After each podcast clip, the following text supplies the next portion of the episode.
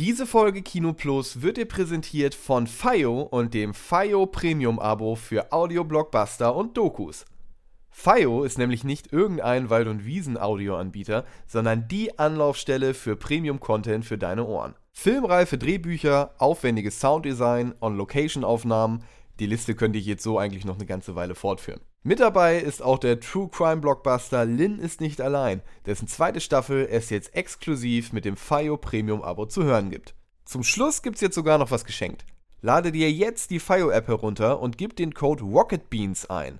Dann bekommst du das FIO Premium Abo ganze 30 Tage für lau. Perfekt, um jetzt direkt mit Lin ist nicht allein zu starten. Und jetzt viel Spaß mit Kino Plus. Der Löwe brüllt jetzt für ein Versandhaus. Eine Hundemörderin, die zur Mode-Rebellin wird. Und noch viele weitere Streaming-Filme. Jetzt bei Kino Plus.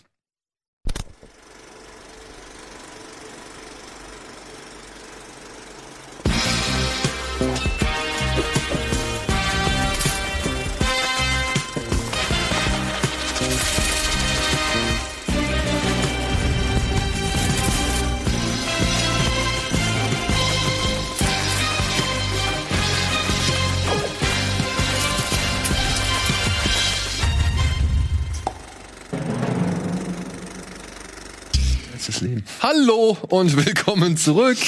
Wenn mir jemand sagen kann, aus lebendiger als das Leben, was ist das? Wie lebendiger als das Leben? Was, ich, Der, der Untertitel, lebendiger als das Leben. Bestimmt irgendein Film, wo irgendetwas, was sonst nicht lebt, lebt. Ah, das. Ich schäme mich, ich weiß ist nicht, das was es Coco? ist. Lebendiger, Lebendiger als das Leben? Coco, Ja, das ist oder? Coco. Okay. Ah, Alvin, du Schlingel. Coco. Gut, und damit herzlich willkommen zu Kino Plus. Heute mit Antje und mit Steven. Hallo, Hallo. liebe Freunde. Hallo. Freut mich, dass ihr mal wieder hier zu Gast seid. Ich freue mich, dass ich Antje endlich mal Ich wieder freue mich, sehe. dass Steve mal wieder da ist. Ja, und wir haben dafür Und du auch übrigens. Ja, Danke, ja, danke, danke, danke, danke. Aber dich sehen wir ja immer, wenn wir dann hier das sind. stimmt. Genau. Und wir haben auch, glaube ich, die passende Filmauswahl für euch zwei am Start. Aber Oh. wir wollen auch noch über ein paar News reden. Also das muss ich, also das muss auf jeden Fall gemacht werden. Und ich möchte eigentlich auch noch ein paar billig oder willig Geschichten mir anschauen. Aber natürlich müssen wir auch über das reden, was ihr zuletzt gesehen habt. Mhm. Und da würde ich gerne bei dir anfangen mit einem Film, zu dem du mich gezwungen hast.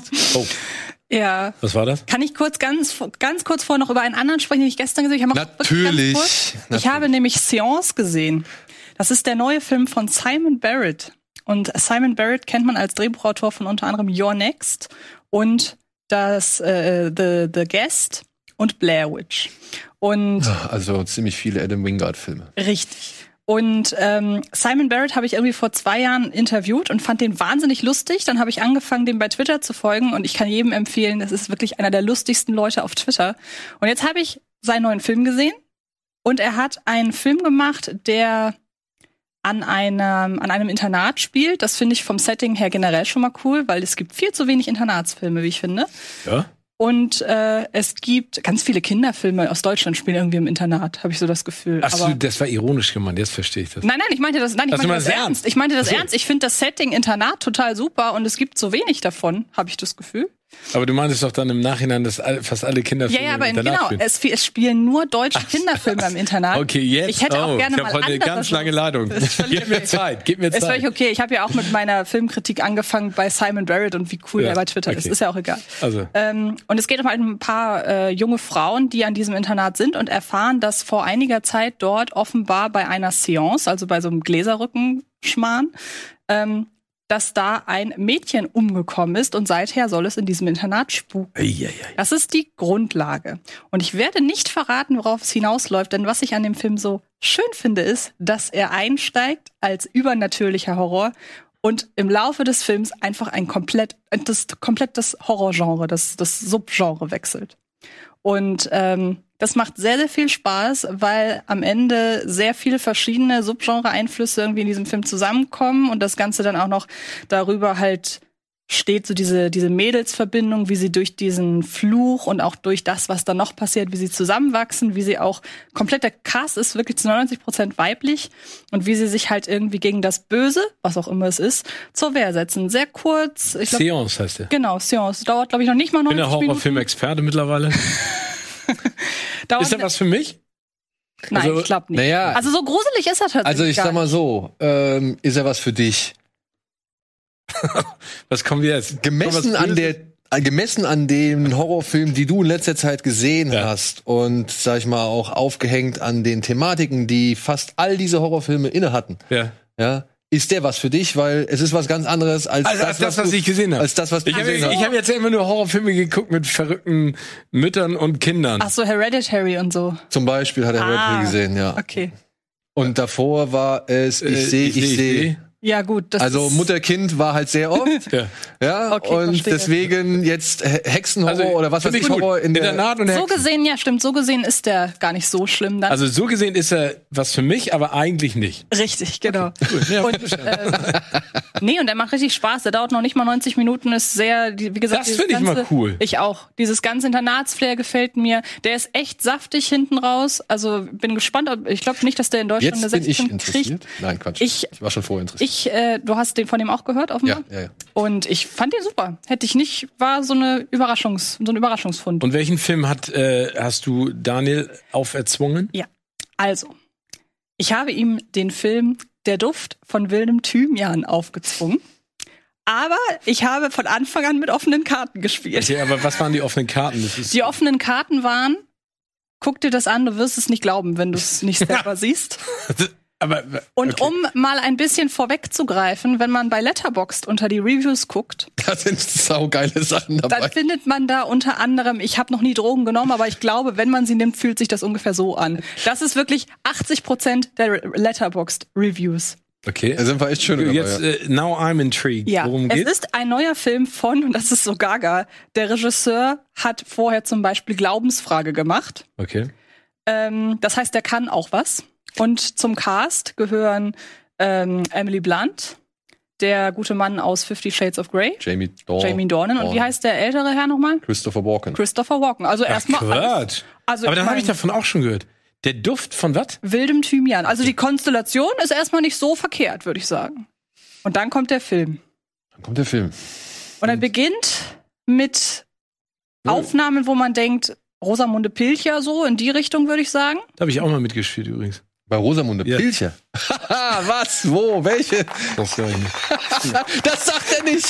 Applaus Damit man es nicht googeln kann. Okay, liebe Freunde in der Kommentarspalte, ich bin auf euch, ich zähle auf euch. Ja? Ich glaube, ich werde nicht erwähnt, weil es so ein kurzer Auftritt ist. Ah, nein, ich weiß, der ein oder andere von euch hat es gesehen. Schreibt es in die Kommentare. ich will, nicht ich, will. Recherchearbeit. Ich Aber weiß, jetzt habe ich schon wieder, ich wollte das gar nicht ich löse die Internetlawine Alles aus. fein.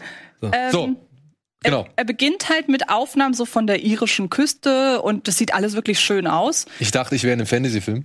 Und dann fängt das an mit einem Dialog, der dauert ungefähr 20 Minuten mit ungefähr drei Leuten drin. Man kennt überhaupt nichts, man kennt die Familienkonstellation nicht. Die reden einfach drauf los, wie so eine, wie so eine Dampfwalze rollen die Dialoge über einen hinweg. Und man denkt so, ja gut, okay, was auch immer das ist, es gefällt mir nicht, aber es hat noch nicht dieses, diesen Weirdness-Faktor, der dann immer weiterkommt. Denn irgendwie geht es dann um eine Liebesgeschichte, offenbar, wie man im Nachhinein erfährt, zwischen Jamie Dornan und Emily Blunt. Und es geht aber auch um zwei verschiedene Farmen und um darum, wer welche bekommt bei dem Tod, bei dem Ableben einer der Personen. Und so schwammig, wie ich das gerade erkläre, So bleibt's, oder? so ist der Film. Also es geht weiter. Du darfst gerne ein. Also Aber du fandst ihn super. nein, nein, Aber warum hast du ihn dann? Weil das. Äh, erklär du mal bitte, Daniel, wie deine Erfahrung war. Ähm, ich weiß, das Ding basiert auf einem Theaterstück, Ja, genau. das der Regisseur auch selbst, glaube ich, geschrieben hat. Der Okay. übrigens nur zwei weitere Filme neben dem jetzt gemacht hat. Ne? Der erste Film war Joe gegen den Vulkan mit Tom Hanks, den ich Ah. echt toll finde. Ja. Dann kam der Glaubensfrage und jetzt kommt der. Aber er hat ja noch einen Oscar gewonnen fürs Drehbuch für. Kannst gerne mal nachgucken, was mit Mond, glaube ich. Der hat einen Mondsüchtig. Oscar, Mondsüchtig, genau. Dafür hat er einen Oscar. Ach, hier, das ist der Share-Film mit, mit Nicolas Cage. Ja, genau. Was der von 88 Ja, ja, ja. oder was? Ja, ja. Was? Und, und Okay. ich finde, dieses Theater-Feeling, das kommt halt am Anfang bei diesem Dialog in der Küche irgendwie eigentlich ganz gut rüber. Ja. ja. Dann fängt's aber halt an, ja, womit Antje schon angefangen hat, mit dieser Postkarten, mit dieser irischen Postkartenromantik. So, und dieser Film ist so gnadenlos davon überzeugt, dass Wunder für alle da sind. Ja, also das ist wirklich, dass diese Welt voller Wunder ist und man muss nur den richtigen Zeitpunkt abwarten und dann passiert selbst dem trotteligsten Bauern. Im wahrsten Sinne des Wortes, Mhm. denn Jamie Dornan ist ein trotteliger Bauer, der fast schon zu trottelig für diese Welt ist. Der aber, ganz ehrlich, so, also Jamie Dornan spielt so auf, dass ich davor saß und mich gefragt habe, soll, ist das jetzt einfach sehr, sehr schlecht trottelig gespielt oder ist er geistig zurückgeblieben? Also die Figuren spielen alle mit einem Anhand Wahnsinn. des Twistes würde ich sagen, letzteres. Ja, oder? Ja. Aber es ist, also man muss mal überlegen, dass durch ein Schauspiel nicht deutlich wird, ist die Figur zurückgeblieben oder bescheuert oder irgendwie sonst was. Das spricht ja schon für sich. Und jede Darstellung, jeder Darsteller ist so in diesem Aber Film. dafür, dass ihr den Film beide nicht so richtig gut findet, redet ihr ganz schön viel. Ja, das ist dieses Ding. Das ist dieses. Es, ich weiß nicht, ihr kennt diese Filme auch. Es gibt so ein paar Filme, die sind irgendwie so speziell Ja. zwischen den Genres oder zwischen den Stühlen oder zwischen den Stimmungen irgendwie, dass man nicht so genau erfassen kann, was da jetzt eigentlich schief läuft. Aber irgendwie bleiben sie dann doch hängen. Also ich würde da zum Beispiel sowas wie den Serenity mit, mit Mhm. ähm, Matthew McConaughey Mhm. und, und wie hieß sie? Anne Hathaway war das, ne?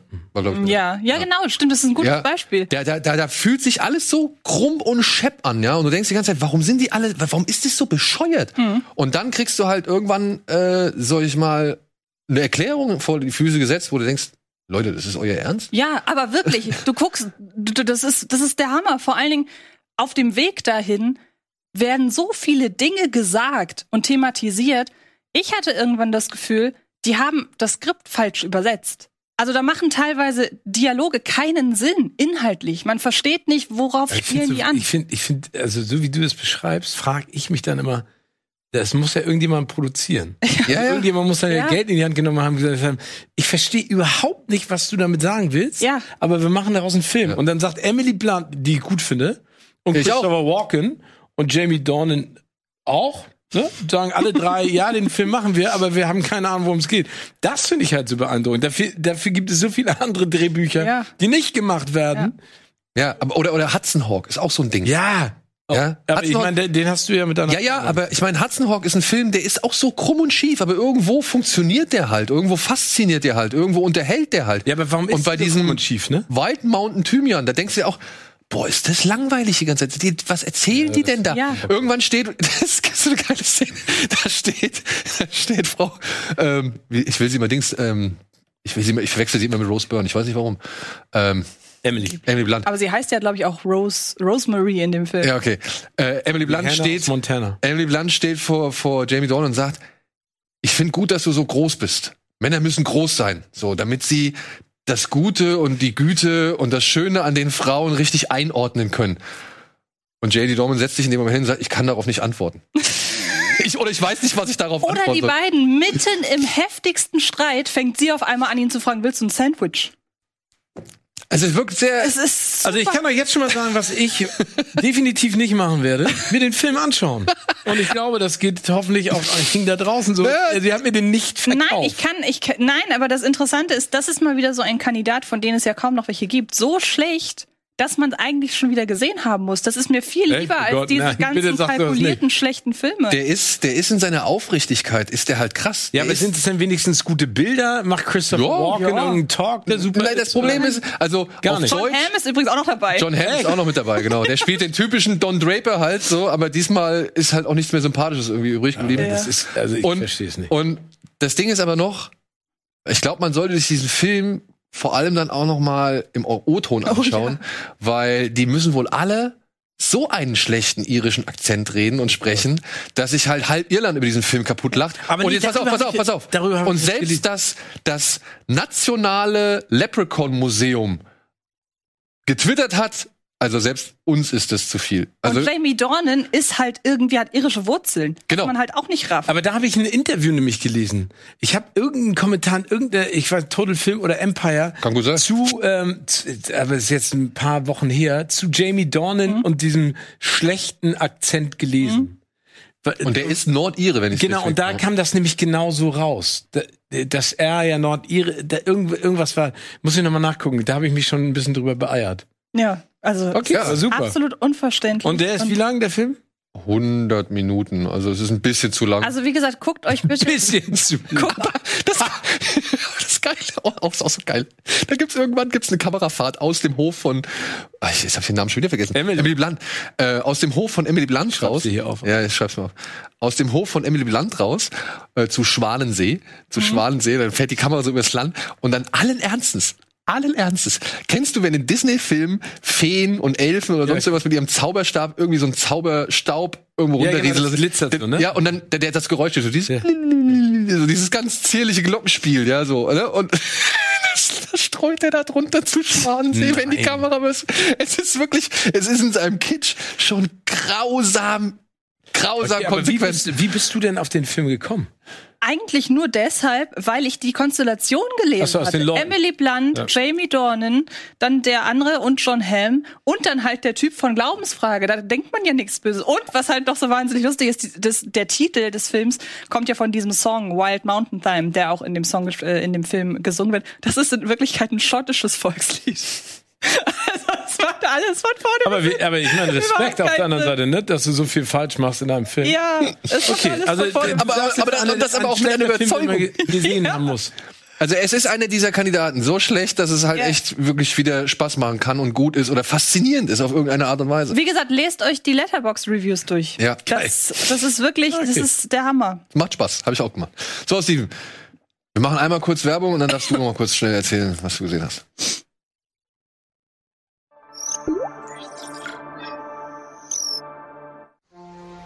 Bitburger. Mit bestem Hallertauer und Bitburger Siegelhopfen. Feinherb, frischem Geschmack. So gut kann Bier schmecken. Und deshalb bitte ein Bit.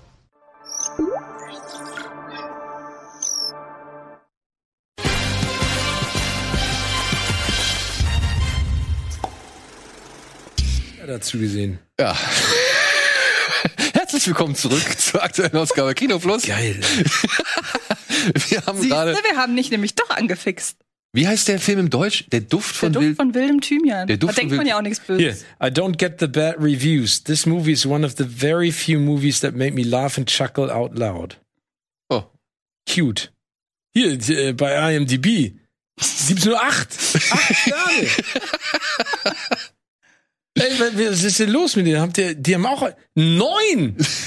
A heartwarming romantic comedy that takes place in beautiful Ireland. Ja. Das ist, ist ja auch nicht falsch. Also zumindest in dem Fantasieirland von dem Ey, ey, hier nur Neuner. nur neun von zehn. Ey, nur neun von zehn, wirklich, bei IMDb. Ich will, will ein, nee, Siehst du, die wissen das zu schätzen. ja. Die wissen das zu Ich schätzen. sag mal so, ich habe dem bei Letterbox eineinhalb Sterne und ein Herz gegeben. Und das Herz hat er sich auch verdient. Äh, Sowas möchte ich auch machen. aber hier ist einer, der sagt, it was painful to watch. Oder, from the trailer I knew this was going to be utter rubbish. However, not since the start of the pandemic have I ever been as baffled and horrified by this utter tribe. Didn't think it was possible, but this movie surpassed surpassed the terrible trailer. Okay, gut. Ja. Irish. Äh, ja, aber ich meine, das musst du auch mal schaffen. Zwischen 9 und 1 ist Ja. auch schon mal auch eine Ansage. Wobei ich fast glaube, die Neuner sind vielleicht nicht so ganz ernst. Ich glaube, die Neuner wissen halt einfach zu gutieren, dass da wirklich was schiefgelaufen ist. Okay, in, wa- in was für einem Aggregatzustand soll ich den gucken? Tr- Komplett übermüdet? Nein. Komplett Hangover oder äh, Herr meiner Sinne? ist egal, glaube ich. Ich habe Du den. musst dich halt durch die ersten 20 Minuten schon ein bisschen durchkämpfen. Ja. Deshalb würde ich sagen, nicht ganz. Aber es gab zwischendurch auch eine Szene mit Christopher Walken. Jetzt reden wir immer über den Film. Aber es, gab Ja, es gab zwischendurch eine Szene mit Christopher Walken und Jamie Dornan. Die fand ich rührend, muss ich echt wo er sagen. ihm den Mantel schenkt, oder? Äh, wo er noch mal abends die Pfeife rauchen möchte und er ihm die Ach anzündet. so, ja. Jo. Aber ey, ey, komm, Steven, erzähl du, was du geguckt hast. Nö, ich habe ich hab E.T. geguckt. Welche Fassung? Nicht die mit dem CGI E.T., sondern die alte. Also die auch bei der nicht die Pistolen durch die Taschenlampen ersetzt worden sind. Genau. Und ich habe ähm, den Ewigkeit nicht gesehen. Und ich habe genau wieder an denselben Stellen Tränen in den Augen gehabt. Und ich muss ganz ehrlich sagen, die Art und Weise, wie das erzählt wird, ne, dass du denkst, der Typ mit dem Schlüsselbund, ne, ist der Bösewicht. Also ich hatte es verdrängt. Und wie du im Laufe des Films eigentlich, ich, fi- also ich fand den Film so schön, weil all das, was man mittlerweile vielleicht auch mit dem Alter und mit dem Gucken von Filmen immer reininterpretiert in bestimmte Situationen, passiert da ja gar nicht.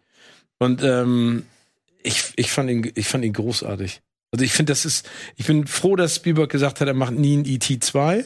Ja. Ähm, und ich bin froh, dass es diesen Film gibt. Und ich meine, der ist jetzt 30 Jahre alt, ne? Nee, Nee, weil 35, 40 Jahre alt. Irre. Das ist Wahnsinn. Nee, das habe ich gesehen. So, Schluss aus. Ja, Und du? ich habe noch einen Film namens. Ach hier, und Memoir of a Murderer. Ja, da den. Ach, wollen wir das machen gerade? Pass auf, komm. Dann machen wir das gerade eben schnell. Was denn? Wir haben Memoir of a Murderer geguckt. Ähm, ein, ein koreanischer ja, Oh, Thriller über einen. Nein, das ist der falsche. Das ist Memories of Murder. Sorry, es gibt so verwirrende Titel. Wir hatten das Thema auch schon. Es gibt Memories of Murder, es gibt Confession of a Murder, es gibt Memoirs of a Murderer und es gibt Memoir, of, a Murderer. Und wir haben Basierend auf einem Buch. basiert auf einem Buch. Da geht es um einen ehemaligen Serienkiller, der halt schon seit mehreren Jahren nicht mehr gemordet hat, weil er unter immer stärker werdender Demenz und Alzheimer leidet und halt sich an kaum was erinnern kann und sich eigentlich die letzten Jahre nur darum gekümmert hat, dass seine Tochter irgendwie halbwegs vernünftig auf die Reihe kommt, beziehungsweise durchs Leben kommt. Und der kracht in seiner echt verstärkten Demenz eines Tages einem Auto oder beziehungsweise einem anderen Auto hinten ins äh, einem anderen Mann hinten ins Auto. Der Kofferraum geht auf und er sieht da in diesem Kofferraum einen blutigen Beutel und ist sofort davon überzeugt, dass der Typ, dem er in die Karre gekracht ist, ebenfalls ein Serienkiller sein muss. Und der Typ ist aber allerdings auch Polizist. Und der, der jetzt, Serienkiller oder der andere? der, dem er ins Auto gefahren ist. Okay.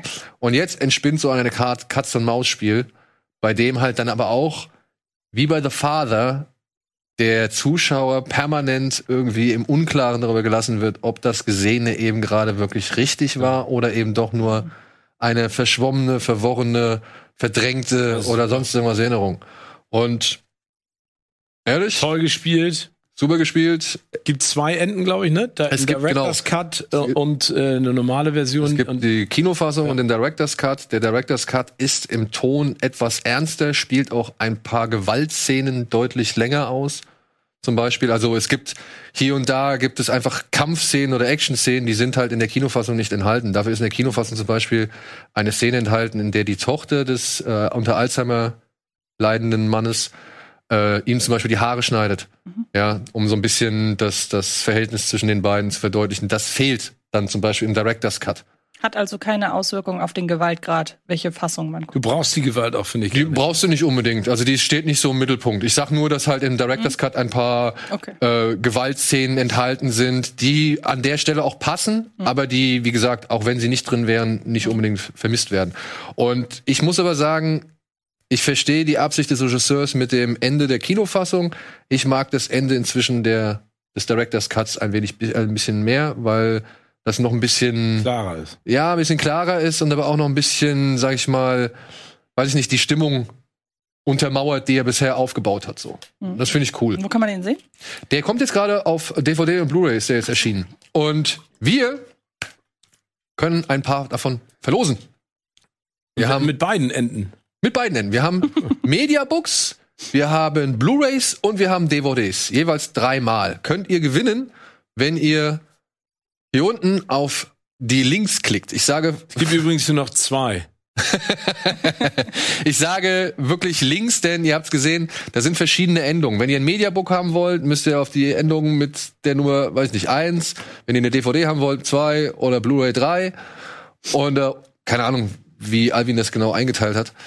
Aber auf jeden Fall sind es drei verschiedene Links, die ihr anklicken müsst, um jeweils. Aber der ist wirklich toll. Also den fand ich, äh, da war ich froh, dass Daniel mir eine Empfehlung gegeben hat, im Gegensatz zum wilden Thymian.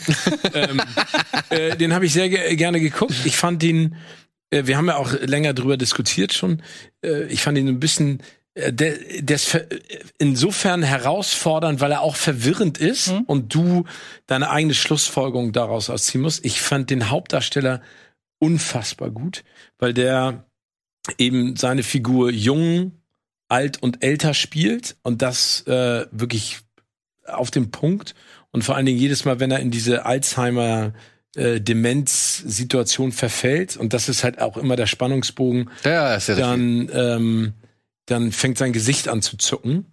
Und das ist wirklich beeindruckend. Und ich, ich muss auch sagen, cineastisch, also filmisch, ähm, wirklich ganz toll umgesetzt. Also wirklich toll umgesetzt. Und das ist halt auch so geil. Also er macht halt du, da fängt er an zu zucken und das ist dann. Ist halt auch so wie bei The Father, ne? Also du hast in dem einen Moment hast du einen Typ, der bereit ist, irgendwie, keine Ahnung, jemand anderen umzubringen oder alles zu tun, um irgendwie jemanden zu schützen. Und im nächsten Moment hast du halt, und dann wirklich von der einen auf der anderen Ja, das ist Sekunde, die Szene.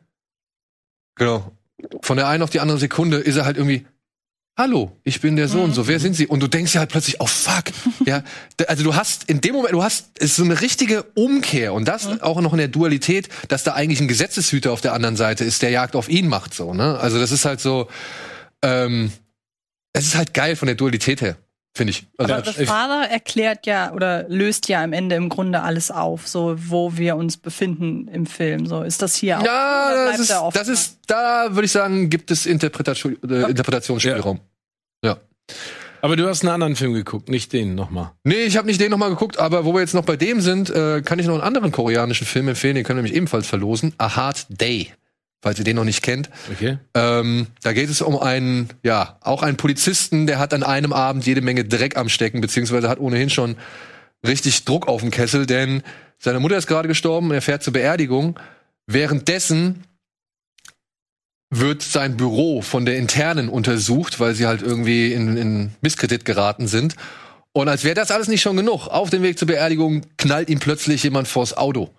Ja, und weil er halt Schiss hat und unter Stress ist und was weiß ich, fällt ihm erstmal nichts Besseres ein, als die Leiche in seinen Kofferraum zu packen und mit zum Beerdigungsinstitut zu nehmen. Und da muss er die Leiche oder versucht er erstmal die Leiche loszuwerden. Und jetzt überlasse ich den Rest erstmal eurer, eurer Fantasie.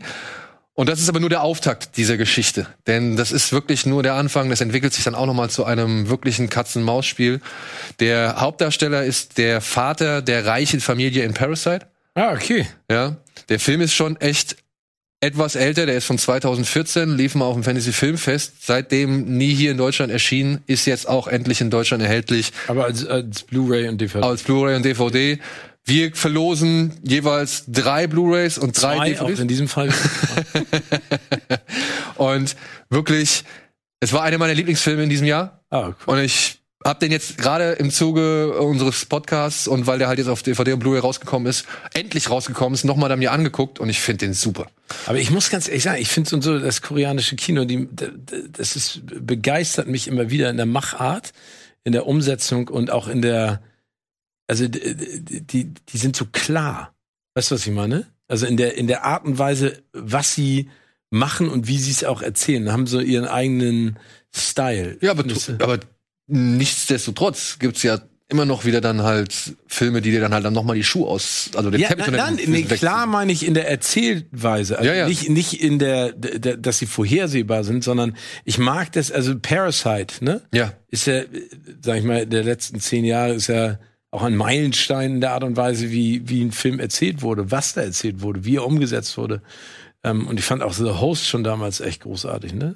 ja, ja. Ähm, und, und das, also ich komme da immer mehr rein. Aber kann das sein, dass durch gerade durch Parasite die deutschen Verleiher und Vertriebe auch ein bisschen mutiger geworden sind? Ich, ja, und das ist ja das, wofür ich sehr dankbar bin. Also ich bin wirklich so Labels wie Bush Media äh, dankbar, dass die jetzt solche Filme dann endlich mal.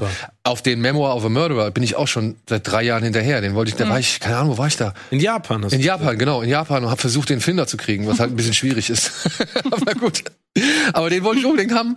Ja, aber das ist ja auch cool. Aber ich meine, das siehst du ja auch, haben wir ja auch schon drüber geredet bei den Oscars. Ich glaube auch, dass, dass die endlich mal verstehen, dass Filme nicht nur aus Amerika kommen müssen, sondern weltweit äh, äh, ein Teil der Kultur sind, ne? Und äh, dass alle geile Geschichten erzählen können. Ich meine, das ist genauso wie, äh, über, äh, denk nochmal über Slumdog Millionär damals nach, ne? Der hat ja, also von Shakru Khan jetzt mal weg, ne, mit den, aber das war ja trotzdem, das war ja indische Patina westlich äh, orientiert. Das, äh, das finde ich super. Also es muss da auch so sein. in Ja, aber ich bin ja mittlerweile auch schon echt bei den rein indischen Dingern. ja, ja, ich auch. Aber, aber äh, ja, aber da, da, da musst du dich herantasten. Und das ist ja auch nicht jedermanns Sache. Ist nicht jedermanns Und jeder Frau's. nicht jedermanns Sache oder nicht jeder Frau. Es könnten vielleicht auch die folgenden Poster sein. Billig oder willig, bitte.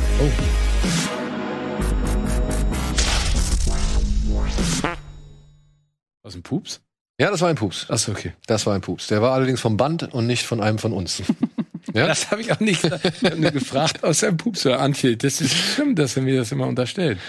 Wieso? Du hast uns doch jetzt. Ich habe nur gefragt, ob es ein Pups ist. Ich wusste doch, dass es, ob das, egal, komm. Ja. Will ich oder will ich? ich Will ich oder will jetzt ich? auch nicht über Kopf und Kragen reden gerade schon wieder. Ein Film, auf den ich mich sehr, sehr, sehr, sehr, sehr freue. Erzählt zu meinen heiß erwarteten Filmen des Jahres. Hat jetzt einen, endlich, einen Trailer und dann auch gleichzeitig ein Plakat rausgehauen. Das ist der neue von Edgar Wright. Last Night Ja. Soho. Und ich habe so Bock. Ich habe so Bock. Ich habe den Trailer noch nicht gesehen. Ich werde ihn jetzt zum ersten Mal sehen. Ah. Aber dieses Plakat finde ich schon saugeil. Das würde ich mir auch in die Bude Ja, ich finde auch Anya Taylor Joy, äh, finde ich auch super. Ich fand die hier im Damen Gambit. Ja. Fand ich, äh, fand ich sie wirklich gut. Aber hier Frau McKenzie mag ich auch. Ja, aber sagst du? Es sieht mir ein bisschen zu künstlich aus, also um es mir an die Wand zu hängen, aber ähm, ich kenne den Trailer schon und ich glaube, das äh, spiegelt den Trailer ganz gut wieder. Ja. Mhm. Haben wir auch das andere, dieses mit der, mit gucken der wir uns den. Trailer denn an oder ja, komm, wir gucken uns den Trailer an. Okay.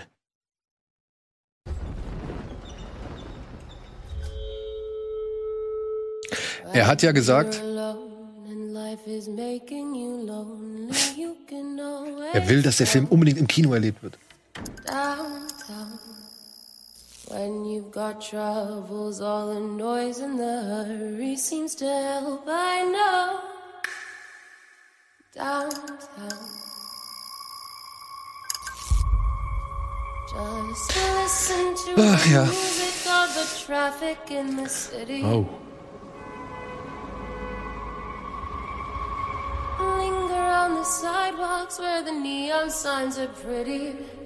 Das wird Ärger geben.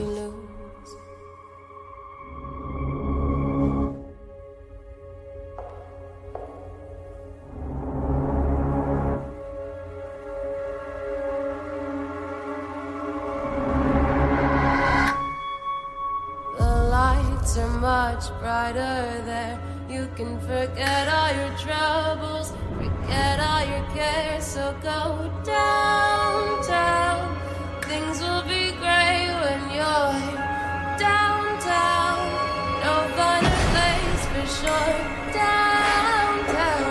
Das nicht äh, Prinz Charles? Nee.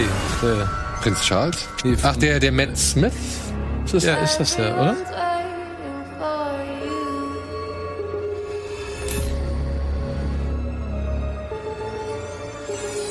Der hat aber Bock auf Farben, ne?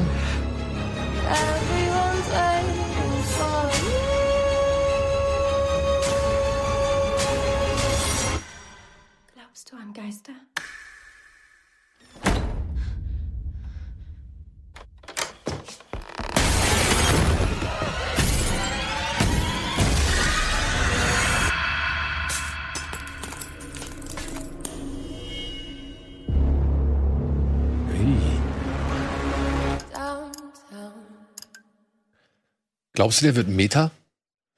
Also ich meine, dass er jetzt, wenn ich es richtig verstehe, spielt es in zwei Zeiten. So. Also Ja. zumindest macht es für mich jetzt den Eindruck, dass es zwei verschiedene Zeiten sind. Mhm. Und solange das dieses zeitversetzte Spiel innerhalb dieser beiden Zeiten bleibt, ist für mich das cool so. Mhm. Aber wir kennen ja Edgar Wright, der geht ja halt auch schon gerne mal, selbst bei sowas wie Baby Driver, über eben das normal Sehende hinaus, sondern schafft es irgendwie etwas zu, zu zeigen, dass du gleich nochmal in einen anderen Bezug setzt oder beziehungsweise was du halt irgendwie durch andere, keine Ahnung, modernere oder andere Filme oder sonst irgendwas, ja, auf das du eben deswegen reagierst. Mhm. Glaubst du's? Ich habe keine Ahnung. Ich weiß nur, dass der mich sehr an diesen Hotelfilm mit Chris Hemsworth erinnert, von dem äh, der Trailer jetzt. Ach so, ich Ach, der, genau, du meinst äh, Bad Times at the Ja, genau, Royal. irgendwie so von der Farbgestaltung her und auch von der Trailergestaltung erinnert er mich total daran, aber vielleicht an eine gute Version. davon. Das hast du sehr schön gesagt. Ich meinte übrigens, äh, nee, der, der, der spielt nicht Prinz Charles, sondern Prinz Philipp, oder? Prinz Philipp. Genau. Aber das ist der, ne? Ja. Ich Oh. fand, er war cool, aber hoffentlich ist es nicht El Royal, sondern El Royal im Gut. Ja, Aber ja, genau. Ich hoffe, er bleibt halt wirklich ernst. Ne? Also das, das wirkt Das- jetzt schon ernst. So. Ja. Also, Ja. Und, es ist halt schön, ist mal wieder so ein Trailer, der sehr viel zeigt, aber nichts sagt. Das Aber was ich, schön. total geil finde, ist, ist der Cast, ne? Also die Mackenzie und auch die Anya Taylor-Joy sind ja beides Frauen, die, die einen ganz besonderen Look auch haben. Ne? Also ich finde auch, also bei Anya Taylor-Joy sind es logischerweise die Augen, die äh, immer rausstechen, auch beim Damengambit, aber eben gerade im Trailer fand ich die äh, Mackenzie auch echt Die hatte so ein, also nur mein Eindruck. jetzt, ne? manisches sowas. Ja, aber genau, so, so ein Ja. Puppen, Ja, genau. puppenmanisches Ges- äh, Ausdruck hin und da an manchen Szenen. Vielleicht gewollt, vielleicht jetzt unbewusst, aber äh, auf jeden Fall kam das schon Cool. rüber. Aber was ich am Plakat ja schon interessant finde, ist, fällt mir gerade auf, die beiden Gesichter sind ja nicht exakt zusammen. Nee. Das eine ist ja ein Tick weiter oben als das andere und vielleicht ist das ja schon so ein Hinweis, oh, Stichwort Meta, was du eben gefragt Ah. hast. Ja, Mackenzie guckt äh, ängstlich, ne? erschrocken und Joy lasziv. Aber vielleicht interpretieren wir zu viel rein. Wir müssen den Film einfach gucken. Genau. So. Was wollte ich auch gucken? Ach ja. Den neuen Marvel-Film. The Eternals.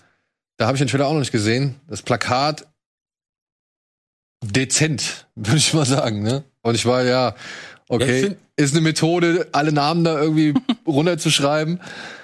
Aber weißt du, was ich so spannend daran finde? Ich habe einen Trailer gesehen, ich weiß nicht, hast du ihn Ich gesehen? habe auch gesehen, ja. Ähm, wir haben ja drüber gesprochen bei They Want Me Dead mit Angelina Jolie, haben uns schon drüber ausgelassen von Taylor Sheridan. Und da haben wir ja beide auch gesagt, Angelina Jolie kann Göttinnen spielen Mhm. und andere. Die Mütter von äh, Feldherren. ja, genau. Und da, ich meine, da hat sie, sag ich dir jetzt, ne? Also sie, sie hat ja diese goldene Rüstung an und sie scheint ja so die Godmother zu sein, ne? Ich sag nicht mehr. Aber sie, also, das ist eine Rolle, wo ich sie eher drin sehe als bei They Want Me Dead. Ja. Ich habe ihn auch, also ich habe They Want Me Dead auch schon gesehen.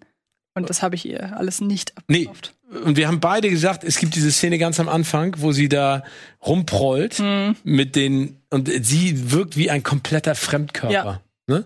Und auch den, den Rest, ja, egal. Also es geht ja nicht um They Want Me Dead, es geht um Eternals. Hat dieser Streifen da, hat der eine Bedeutung, der im Ja. Trailer erklärt wird? Das ist das Raumschiff, oder? Ja. Ist das ein Raumschiff? Ja. Ne? Es sieht für mich jetzt eher wie eine Formation von Mücken aus, aber Nee, es ist, das ist kein Vogelschwarm, kein Mückenschwarm, es ist das Raumschiff. okay. Sehr, ja, okay. Und ich mag ja, ich mag ja Richard Madden. Mag ich. Wollen wir uns den Trailer angucken, oder? Ja, ich, ich, ich bin nur ein bisschen, ah, okay, ich sehe es jetzt ein bisschen näher da. Aha. Erinnert an Independence Day, ne? Hm. So vom perspektivischen her. Ja, wenn es durch die Wolken drückt. Ja. Na gut, gucken wir uns den Trailer an. Ah, guck mal, jetzt merke ich gar, ich habe mir den ohne Ton angeguckt. Ich bin eigentlich nur darauf gespannt. Ach komm. Das sieht extrem aus wie Chloe Sau, oder? Ja, das ist, aber das ist ja genau das, was mich an dem Film tatsächlich reizt. Dass ich sehen möchte, wie es Frau Sau geschafft hat, Dran, ne? ihren, Aber ihren super, wenn das Stil und- da durchzubringen.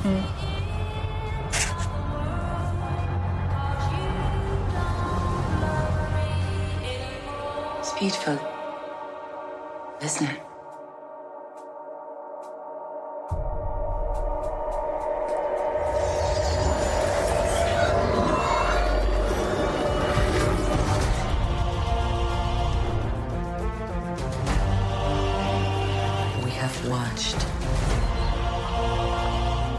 Unguided. We have helped them progress. Unseen them. Ey, okay, perfekt. Casting, oder? Also für sie, also sie ist da, für sowas ist sie fantastisch. Ja. We have never interfered. Until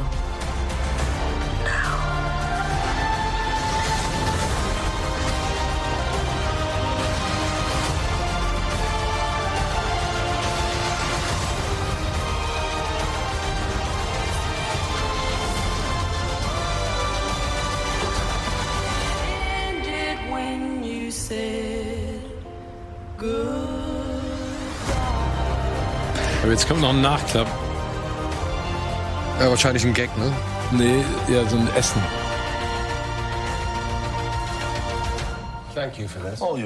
So now that Captain Rogers and Iron Man are both gone, who do you think's gonna lead the Avengers? I could lead them.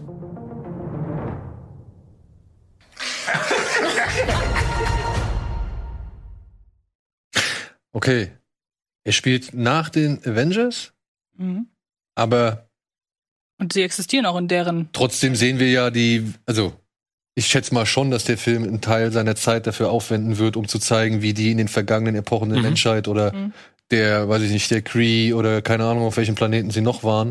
Es wäre schade, wenn sie sich nur auf die Menschen beziehen, Mhm. weil so wie ich es verstanden habe, sind die ja fürs gesamte Universum zuständig. Mhm. Ähm, ja, wie die sich halt irgendwie so über die Jahrtausende hinweg irgendwie betätigt haben. Ist immer so ein bisschen komisch, ne? Wenn du heißt, wenn es heißt, wir waren da, um zu guiden und anzuleiten. Never to interfere. Ja, aber wir haben niemals interferiert. So, And now also, we have to. aber was hast du denn dann vorher gemacht? Also ich meine, du hast doch vorher trotzdem Einfluss drauf geübt, auf irgendeine Art und Weise. Und Stell jetzt das nicht in. Frage, das wird gelöst. Das wird auch gelöst. Ich, es wird auch gelöst, warum die halt wahrscheinlich eben nicht bei Thanos eingegriffen haben. Oder vielleicht stehen die noch über Thanos. Also Thanos ist ja als auch nicht der, der oberste Gott, den die da hatten, sondern vielleicht sind die halt einfach auch noch mal einen Tick höher in der Gehaltsklasse als Thanos. Interessiert dich das? Mich holt der bisher nicht ab. Nee? Überhaupt nicht. Also ich mag, dass man Chloe Saus Stil wiedererkennt und dass die sich da auch offenbar, es sei denn, man hat jetzt nur die Szene in den Trailer gepackt, aber offenbar hat die sich ein bisschen durchgesetzt mit ihrer Art, Filme zu machen. Aber ansonsten irgendwie nicht so. Fehlt es an der Action? Fehlt es an Figur, also an dem Humor, der da. Bisher fehlt es mir vor allen Dingen an Figuren, auf die ich mich freue. Ja, okay. Also durch den Trailer sind da jetzt keine Figuren, wo ich sage, also höchstens, äh, wie heißt der indische Darsteller nochmal? Humal Nanjani. Genau, höchstens der, einfach weil ich den gerne sehe. Aber ansonsten, vielleicht, Ja. also kann man jetzt auch gerne sagen, vielleicht sagen jetzt einige, ja, kaum hat ein Marvel-Film mal nicht die typische Marvel-Struktur, schon findet man ihn uninteressant. Mag sein, wobei der Trailer ja schon mit dem Gag hinten raus hat er ja schon eine gewisse Marvel, bewährte Marvel-Struktur so. Ich- Ähm, Ja. ach, Also ich bin halt über, überhaupt nicht richtig drin in diesem Eternals-Thema, ne? Nee. Gut, aber das war ich bei Guardians of the Galaxy auch nicht. Nee, genau, aber ich, ähm, also ich stimme da Antje komplett zu. Ich finde schön, dass man ihre Handschrift sieht. Aber ich sag jetzt nicht, der hat mich so desinteressiert hinterlassen, sondern ich frage mich schon, wie eine Chloe Sau so etwas erzählt und vor allen Dingen, Was sie erzählt.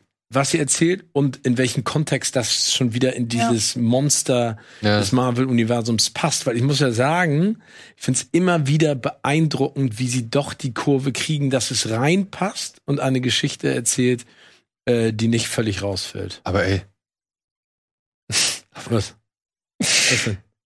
ich sage mal so, selbst wenn es nicht hundertprozentig reinpasst, ist es bei mir so, dass ich da jetzt auch nicht allzu viel Wert drauf lege. Also ich muss Nein, jetzt aber, sagen, ja, aber das ist ja eine, eine Eins mit Sternchen manchmal. ja Das ist klar. schon gut, ne? Also, dass du dir Ant-Man anguckst und eigentlich weißt, dass, äh, wo, wie der äh, in The Wasp und ich find's äh, cool. Es ist kein Muss. Ne? Und das ist ja auch kreative Freiheit. Aber trotzdem, die Frage ist ja, und die hast du ja gerade gestellt, wo stehen die Eternals? Mhm. Ne?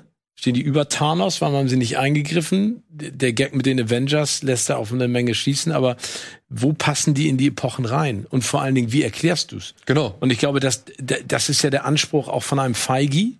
Ne? Ich glaube, das ist Feige. der, und das ist auch das Ziel oder die Mission von diesem Film, Genau. zu zeigen, warum das so war, wie es bisher war. Genau, und, und das ist ja spannend, ne? Und das musst du ja auch erstmal schaffen in dem Kontext. Das ist ja eine Frage, die man sich zurechtstellen kann, wenn du dir überlegst, was in 23 anderen Marvel-Filmen vorher passiert ist. Ja, aber die Frage ist ja, also ich habe da jetzt nicht so die bombastische Action-Szene oder so auch nur im Ansatz gesehen. Also was mir jetzt an diesem Trailer tatsächlich zusagt, was mich halt echt mehr anspricht, ist halt einfach dieses Downplay, also dass das alles so runtergespielt ist, dass du da jetzt wirklich nichts von eben mal so einer großen, also, also keine Andeutung von irgendeiner großen Action-Szene hast oder halt einen gewissen Humor-Level oder halt weiß ich nicht, den, den dargestellten Kräften oder so. Ich fand die Kostüme jetzt ein bisschen. Na, okay, obwohl sie es ja verbal machen, ne? Also die, die, der Spannungsbogen ist ja, wir haben euch beobachtet, we have guided you, we've never interfered, but now. Und dann siehst du, und dann siehst du, wie sie alle anfangen zu schweben und sowas. Also Vermutlich da wird- werden sie auch irgendwann genau, noch mal da die, die wird durch die Gegend schmeißen. So. ne? Aber ähm, momentan, sag ich mal, reizt mich oder spricht mich genau das an, was, glaube ich, ziemlich viele Leute halt eben dann nicht anspricht oder abschreckt. Das ist eben halt dieses runtergespielte, dieses eben weg von dem, Mhm. was wir so halt bisher gesehen haben. Aber Ob das natürlich einen guten Film ergibt oder, oder ob das einen Film ergibt, der irgendwie unterhaltsam ist und was ich, das steht auf einem anderen Blatt, das weiß ich nicht. Das habe ich, da habe ich keine Ahnung. Aber wer weiß, vielleicht besteht der Trailer auch nur aus Prolog-Szenen oder so. Kann auch sein. Gut möglich. Aber ich Ja, fand Aber vielleicht, vielleicht haben sie ja auch daraus gelernt. Ne? Ich meine, wie häufig haben wir schon beklagt, dass wir in dem Trailer den kompletten Film sehen und der Rest ist ja dann gut, so. das ist ein Teaser. Ich denke mal, da werden noch Trailer kommen. Ne? ja, aber Gut. Gehen wir erstmal in die Werbung und melden uns gleich zurück mit ein paar Streaming-Tipps.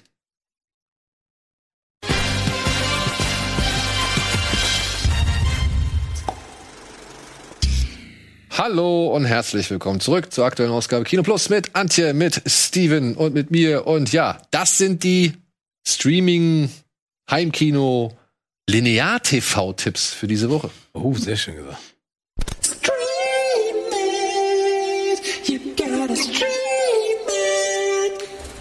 Ich will Ihnen einen Rat geben. Sie dürfen keine Gefühle für andere hegen. Jeder andere ist ein Klotz am Bein.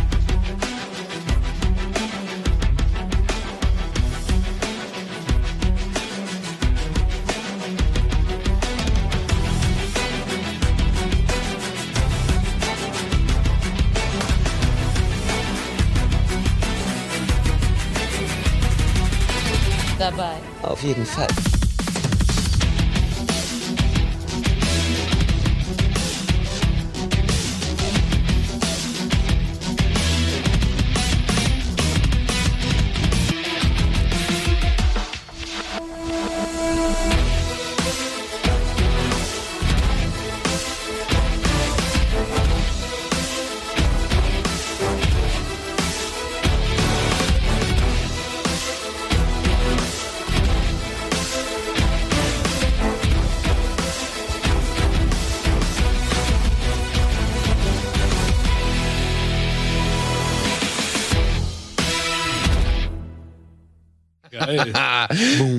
Das wieder hier äh, von Thomas?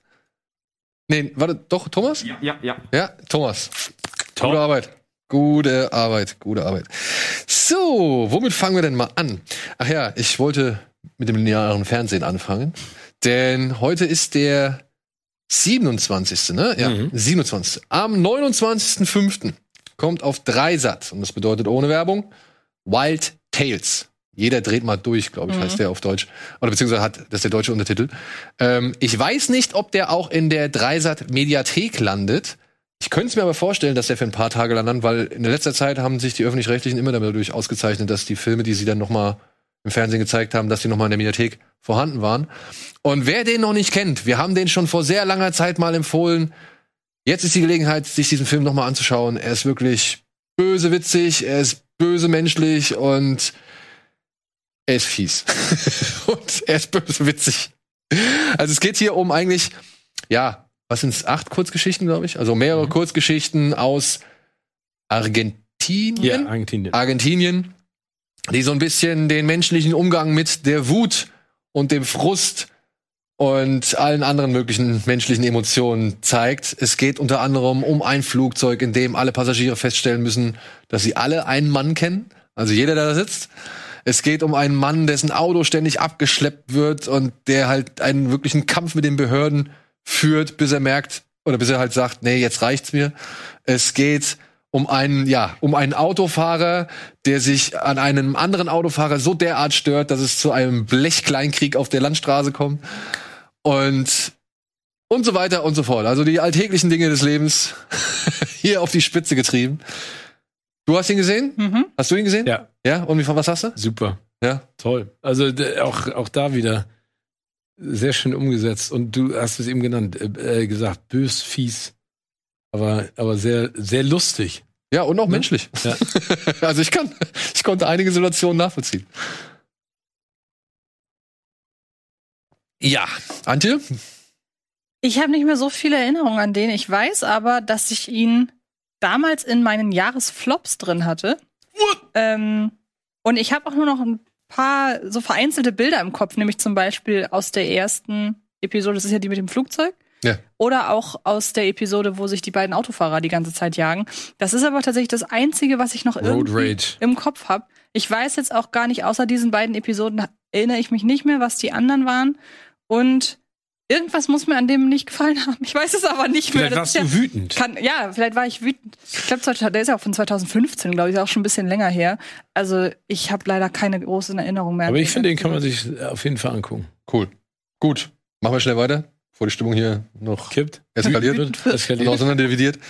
Kannst du dich noch an The Killing of a Sacred Deer erinnern? Aber natürlich. Logisch. Der ist nämlich jetzt gerade in der ARD-Mediathek noch erhältlich. Colin. Wer ihn noch nicht gesehen hat, es ist ein Film von Yorgos Lantimos. Da geht es um eine Arztfamilie und die wird verflucht. Kann man einfach so sagen, ne? Ähm, der Arzt, der Familienvater, muss mit ansehen, wie ein Familienmitglied nach dem anderen, ja, dahin siecht, sich nicht mehr bewegen kann. Der Junge eben war auch im. Äh, Genau, der ist auch bei. Eternals. Billy äh, oh, Kogean, oder wie er heißt. Ähm, ich hab, kann den Namen nicht aussprechen. Das ist auch einer dieser äh, britischen, irischen, schottischen Namen. Der auch schon bei ähm, Dunkirk hat er auch mitgespielt. Stimmt. War er auch zu sehen. Aber hier, die Rolle, die er hier spielt, das macht er so gut. Also er ist wirklich ein junger Mann, den man permanent ins Gesicht hauen möchte und dann feststellen muss, also und sich dafür dann schämen möchte, äh, muss, weil er hat eigentlich schon irgendwo recht. Allerdings muss man auch sagen, das fand ich bei diesem Film damals ein bisschen merkwürdig, wie offensiv Yorgos Lantimos dann so gewisse Sachen noch mal zur Sprache gebracht hat. So, ne, selbst also ich erinnere nur hier, wo er sich beißt, Hm. falls ihr das noch wisst, wo er so sagt, ne, aber das das fand ich halt so das ist so wirklich mit der Nase reingedrückt. Ja, der ist halt nicht sonderlich subtil, aber ich fand, Jorgos Lantimos war ja nie wirklich subtil. No. Er hat einfach Spaß daran, auch sehr unangenehme und weirde Situationen wirklich auszukosten. Und ich finde, äh, Killing of a Sacred Deer ist so von der Zugänglichkeit, ähm, ist er genau zwischen The Lobster und The Favorite. Das war ja auch, glaube ich, tatsächlich der Film zwischen diesen beiden. Und The Lobster finde ich noch ein bisschen spezieller. Von Dogtooth brauchen wir gar nicht erst anfangen. Und The Favorite war dann ja schon Zugänglich. sehr zugänglich. Und das ist, finde ich, so der perfekte Übergang. Aber was ich vor allen Dingen bei dem Film in Erinnerung habe, ähm, ist diese fantastische Kameraarbeit. Mhm. Also wie der da mit verzerrten. Perspektiven und so weiter spielt und die Räume so ablichtet, dass sie komplett so entrückt sind von der Realität. Ich, Ich finde aber auch Colin Farrell Ja. und Nicole Kidman. wie der Stich, teilweise Stichwort, spricht. ja, Stichwort entrückt, ne? Also wenn er ihn, wenn er ihn da auf dem Boden, seinen Sohn, glaube ich, auf den Boden fallen lässt und so sagt so und dann anfängt von von seinen Onaniererfahrungen zu erzählen oder sowas, ja, also schräg, Schräg, aber aber sehenswert. Aber wo wir schon bei Kostümschinken waren, Downton Abbey, Steven, ist ab dem 30.05. der Film. Ja, der Film auf Net äh, Amazon erhältlich. Warum sollte man sich den anschauen? Ich finde es eine der großartigsten Serien überhaupt. Ich liebe diese Serie. Ich habe mir alles reingepfiffen. Ich habe die binge-watched, wie man so schön sagt.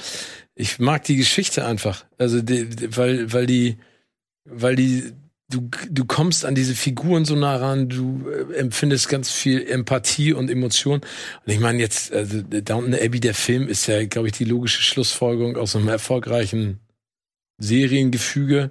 Ähm, und man möchte einfach weiter, man möchte einfach wissen, wie es da weitergeht. Und ich mag, ich mag die Schauspieler, ich mag, wie gesagt, ich mag das Setting, ich finde die Steigerung an, äh, an intriganten äh, Dingen, die da zwischen den Bediensteten und auch den, sag ich mal, äh, Hausherrinnen und Herren entsteht. Ich finde super. Ich mag, also das ist für mich, ich mag es total gerne. Kann man das gucken, ohne die Serie gesehen zu haben, oder gibt einem das dann gar nichts? Also ich glaube, durch die Serie kommst du halt ganz nah an die Figuren ran und weißt, wie sie ticken und weißt, welche, sag ich mal, brüchigen äh, Verhältnisse da bestehen zwischen den Einzelnen. Ne? Also wer hat wen verloren, wer äh, findet wen toll. Ja, also ich, ich weiß nicht, ob du das Setting magst, ne? Hm. Geht. Kommt ja ein zweiter Film. Ist ja, Ja, ich weiß. bekannt. Den haben sie jetzt äh, von Julian Fellows.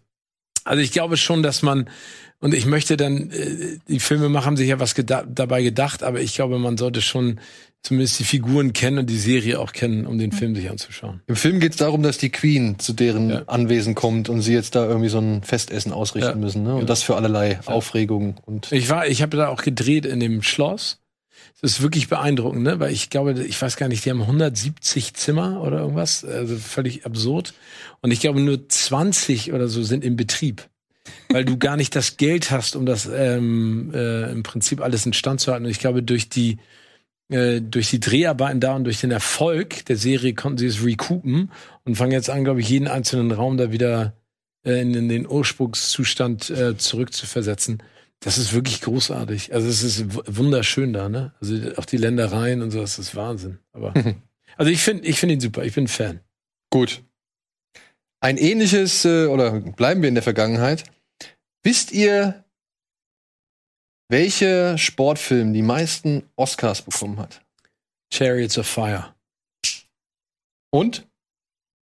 Es gibt zwei. Und ähm,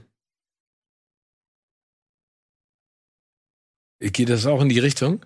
Naja, Sport, ne? Nein, es ist ein völlig anderer Sport. Es ist äh, Kontaktsport. Äh, Boxen. Ja, genau. Also Rocky, oder? Nein. Million Dollar Baby.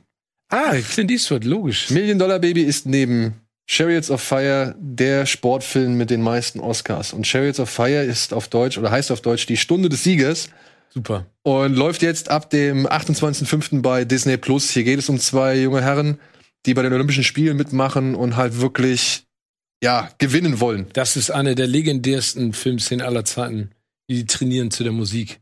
Ja, genau. Und ich, ich meine, die Musik, kennst du die Musik von Vangelis? Ja, klar. Dim, dim, Ja, dim, dim, dim. ja, hat damals den Oscar bekommen, zusammen mit den Kostümen. Er ist als bester Film ausgezeichnet worden und noch irgendwas. Ich glaube, beste Regie, ich bin nicht mehr ganz sicher. Und ja, erzählt er, wie gesagt, die Geschichte von diesen beiden Männern, die halt bei den Olympischen Spielen teilnehmen, aber für die dabei sein ist alles eben nicht die Maxime lautet, sondern die wollen halt wirklich gewinnen. Der eine, weil er aus einer jüdischen Familie kommt und sich behaupten will, der andere, weil er halt aus einer vornehmen Familie kommt und sich behaupten will, glaube ich. Und daraus entsteht die Stunde des Siegers. Ganz toller Film. Ja. Kann man sich jetzt, wie gesagt, auf Disney Plus angucken, wenn man mal ein bisschen, weiß nicht, ja, Award-Geschichte nachholen möchte. Und es ist erstaunlich, aber, ne? die, Weil, aber, die, aber das ist schon, also das sind, das ist, finde ich, so ein Film, auch von der Kulisse her, ne? Also wenn du dir jetzt mal diese Szenen anguckst, wo sie laufen im Stadion und sowas, das ist schon mit so wahnsinnig viel Aufwand und Detailliebe umgesetzt. Ich finde den ganz toll. Film, den Film sollte ursprünglich ja mal Runners heißen. Aber das fand dann, ich weiß nicht, der, der Drehbuchautor, genau, der Drehbuchautor fand das nicht so cool, hat gesagt, oh, das hat irgendwie so einen scheiß Klang und hat dann irgendwann mal im Fernsehen so eine Art Kirchensendung gesehen, wo halt eine, eine Lobeshymne lief, die Chariots of Fire hieß. Deswegen hat er den Film so genannt. Ja, aber es ist ein cooler Titel. Ja, ebenfalls auf Disney Plus. Bleiben wir doch auch noch mal in der Vergangenheit. Läuft ab dem gleichen Tag Jojo Rabbit. Kann man, glaube ich, noch mal empfehlen. Ja. Ähm, wenn man denn gewillt ist, über Hitler und die Nazis zu lachen. Dafür hat auch Taika Waititi äh, Drehbuch ausgekriegt, ne? Drehbuch, Ja. Oscar, ja. Es geht hier um einen kleinen Jungen mit einem imaginären Freund, niemand geringerem als Adolf Hitler. Und der muss eines Tages feststellen, dass seine Mutter eine Jüdin im Haus versteckt hat. Und das stürzt den kleinen, überzeugten Nazi in eine tiefe Sinnkrise. Und das ist am Anfang relativ witzig und irrsinnig, aber es wird irgendwann über die Dauer des Films immer herzlicher und eigentlich auch gar nicht mehr so witzig am Ende, oder? Ja, es gibt einen Nein. entscheidenden Moment, den ich auch nicht vorwegnehmen möchte. Genau. Und ab dem ist dann plötzlich, oh, ja, stimmt, Aber- es war ja doch eigentlich alles ziemlich schlimm damals. Aber kommen da nicht noch mal irgendwie auch die SS-Männer, Deppen oder Deppenmänner da irgendwie an- danach noch irgendwie vor? Also da gibt's ja schon noch den einen oder anderen äh, humorvollen hum Moment, also beziehungsweise auch ein bisschen Ich habe schwarzhumorigen Moment. na, ich hab das immer als Weiche Ja? empfunden, diesen Moment, von dem wir alle sprechen, den wir alle im Kopf haben. Und ich meine, dann legt sich ja der Fokus vor allem auf den kleinen Jungen und das jüdische Mädchen. Mhm. So. Und ähm, ist schon ein er sehr, spielt sehr auch guter super. Film. Und die Geschichte ist doch die, dass äh, Taika Waititi ja die ganze Zeit jemanden gecastet hat und nie jemand dem Adolf Hitler, den Mhm. er im, in seinem Drehbuch sozusagen verewigt hat, äh, nahe kam und dann hat er den selber gespielt. Und das macht er gut. Gestapo. Sie waren von der Gestapo. Ah. Hier ist Steve Merchant. Weißt du, die, die mit der. Ja, ja, ich weiß, Eine- diese eine Szene, diese, wo sie einfach nicht mehr aufhören. Genau. Und Scarlett Johansson war ja auch, glaube ich, war die nicht doppelt nom nominiert äh, für Marriage Adam Story und- Driver, Marriage Story und den, ne? Und den, kann das? Ja, war das so? ich glaube ja. Ja. Aber ich fand den auch, ich fand den gut. Es ist nur irgendwie so ein bisschen schwierig geworden, über diesen Film irgendwie was, glaube ich, zu sagen, oder? Ich, ich, ich weiß nicht, es gibt genug Leute, die sich an diesem Film gestoßen haben und die gesagt haben, das ist eigentlich entweder zu brav Hm. oder es ist irgendwie zu weich oder ja, es ist irgendwie zu, weiß ich nicht, zu falsch, zu, zu fehlplatziert im Humor. Ich muss alles in allem sagen, ich hatte eine gute Zeit mit dem Film und Ja. ich konnte ihn gut durchgucken. Ja, vor allen Dingen finde ich halt gerade durch diesen plötzlichen Tonalitätswechsel mittendrin, der wiegt einen so in Sicherheit und dann wird man sich im Nachhinein erst bewusst, wie absurd das ist, dass uns dieser Film bei dieser Thematik in irgendeiner Form in Sicherheit hat wiegen können. Und das finde ich ist seine große Stärke, weil dadurch wird das Drama und die ganzen schlimmen Dinge in diesem Film wird eigentlich eher noch verstärkt, Ja. dadurch, dass der am Anfang so leichtgängig ist. Vor allen Dingen sich auch zu trauen, sich ein Thema so zu nähern, ist ja, Ja, auch eben. spannend. Ne? Also Gut, er ist nicht der immer gesagt, Erste. wenn jemand Scheiße schmeißen will, schmeißt er mit Scheiße. Ja, ja, Also gut, ich glaub, aber du kannst immer alles ankreiden. ja, aber es gibt halt auch Perspektiven, die schon berechtigte Kritik an diesem Film anbringen. Es ist ja auch, das, das ist ja das Schöne, man muss sich mit der Thematik auseinandersetzen, aber ich finde, das, was Antje gesagt hat, ist ja absolut treffend. Ne? Also äh, dieser, dieser Stimmungswechsel, der Mhm. Perspektivwechsel, äh, äh, dass ein, ein zeitliches, reales Geschehen noch schlimmer gemacht wird durch eben diese Art und Weise der Erzählstruktur. Das finde ich schon echt cool, klar. Und es gibt da auch Dinge, die bestimmt nicht so rund waren, aber ich finde, die Besetzung war gut. Der kleine Junge ist jemand, dem du die ganze Zeit folgst. Scarlett Mhm. Johansson macht super die Geschichte zwischen denen, aber auch mit seiner mit seinem imaginären Freund, mit seinem anderen Kumpel, dem dem kleinen Jungen mit der Brille. äh, da, da, da steckt so viel Liebe auch im Detail da. Das finde ich schon super. Ja, gute Zeit ist vielleicht das falsche, der falsche Begriff beziehungsweise der falsche Ausdruck. Also ich muss trotzdem sagen, ich hatte eine gute Zeit. Ich habe aber auch geweint in diesem Film. Ich hab, bin mir trotzdem der Thematik bewusst geworden. Ich fand gut die Denkansätze, die der Film mitgegeben hat. Das, was noch zusätzlich on top kommt. Und das Spiel mit einigen, sage ich mal, Nazi-Klischees und Gags, die er da gemacht hat, fand ich dann auch cool. Ich hätte es mir hier und da ein bisschen böser gewünscht, eigentlich, muss ich noch sagen. Mhm. Aber Ja, vielleicht ist das, aber ich, da muss man auch vielleicht sagen, so wie wir über dieses Thema gerade diskutieren, so vorsichtig, weil man sich da ja häufig auch verbrennen kann. Ich finde, du kannst sagen, du hast eine gute Zeit mit dem Film, auch wenn die Thematik des Films schlimm ist. Es hat ja trotzdem eine gute Zeit. eine So- gute Zeit mit einer schlimmen Thematik. Ja. Um das politically correct zu machen, aber vielleicht Darf man eine gute Zeit mit einer schlimmen Zeit haben? Nein. Nee, du guckst, ja- du guckst ja, also, ja, aber du guckst ja trotzdem einen Film an und egal wie dramatisch das Thema ist, verbringst du damit der Zeit. ja, genau. Stimmt. Also, Ja.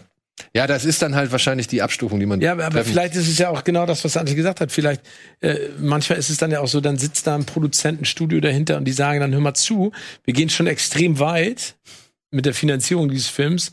Wir wollen an der einen oder anderen Seite noch mal ein bisschen vielleicht geradliniger werden. Und nicht noch böser. Hm. Kann ja auch sein. Mhm. Oh, das wäre ja super. Aber wie, egal, also falls jemand den Film noch nicht gesehen hat, guckt ihn euch an, Mhm. bildet euch euer eigenes Urteil, aber wir drei sind uns, glaube ich, einig, das ist äh, eine gute Geschichte. Jo. Genau. Eine gut Ihr wisst, was wir meinen. Ja. wir wollen das natürlich nicht verherrlichen, sondern wir wollen einfach nur sagen, dass dieser Film das gut Ja. thematisiert. Oder gut umsetzt oder unterhaltsam aufbereitet. So, was haben wir noch? Ein Film, den ich nicht gesehen habe. Ich weiß nicht, vielleicht hast du einen Ansichtsscreener schon gehabt. Der startet jetzt, oder ist gestern gestartet, auf Netflix. Baggio, das goldene. Zöpfchen, äh, das göttliche Zöpfchen. Das goldene Zöpfchen. Also ich kenne, also ich, das ist ja jemand, äh, den habe ich gehasst wegen seiner Frisur, aber auch wegen seiner fußballerischen Fähigkeiten. Ich muss dazu sagen, nach Pelé, ne, nehme ich momentan ein bisschen Abstand von Fußballfilmen, ähm, äh. Obwohl ähm, der, das ist ja eine, also eine reale Geschichte fiktional erzählt. genau, das ist ein Biopic. Genau. über, ja, tatsächlich dann wohl nicht so sehr den fußballerischen Werdegang von, von Roberto Baggio, sondern eben halt so ein bisschen den familiären Werdegang, wie es halt zu seinem Zerwürfnis mit, mit dem Vater kam und was sich halt abseits des Platzes irgendwie abgespielt hat. Weil, ja, so glorreich und dribbelstark der Mann auf dem Platz war und so grandiose Freistöße er auch geschossen hat, abseits des Platzes galt er schon als umstrittener Charakter, der sich halt auch mit sehr vielen Trainern und äh, Funktionären und sonst irgendwas angelegt hat. Es kam äh, zu einem legendären Wechsel von Juventus Turin, glaube ich, wo er ziemlich viele Erfolge gefeiert hat. Und ja, also sportlich greift es wohl, oder wird es also nicht, also das Sportliche wird nicht so sehr von diesem Film aufgegriffen, wie das eben Private. Trotzdem hoffe ich drauf, dass man so ein bisschen was von der Geschichte von ihm mitbekommt. Vielleicht hier und da auch mal eine Erklärung findet, die man halt noch nicht unbedingt so Mhm. von den Medien ja, mitbekommen hat. Und ja, dass es halt halbwegs vernünftig erzählt wird. Ich muss sagen, ich habe keinen verschossenen Elfmeter so gefeiert wie 1994 äh, in der WM im Finale gegen Brasilien. Aber trotzdem interessiert mich die Geschichte des Mannes. Also ich bin so an so Charakteren schon immer interessiert. Ja, wenn das gut umgesetzt ist, ist ja klasse. Ah, Ich hoffe es, ich weiß es nicht, aber ich wollte ihn mal mit aufnehmen. Vielleicht ist das für den einen oder anderen ja auch noch interessant. Ey, und die Frisur, ey, jetzt die Frisur mit den beiden Ohrringen und diesem Bart, das ist echt, das ist schon hart. Ja, das musst du dich erst mal trauen. Ja. So, was haben wir noch? Der Schuh des Manitou startet oder ist gestartet auf Amazon seit zwei Tagen erhältlich. Ich habe mir gedacht, komm, den kannst du noch mit aufnehmen. Habe ich schon lange nicht mehr gesehen, muss ich dazu sagen.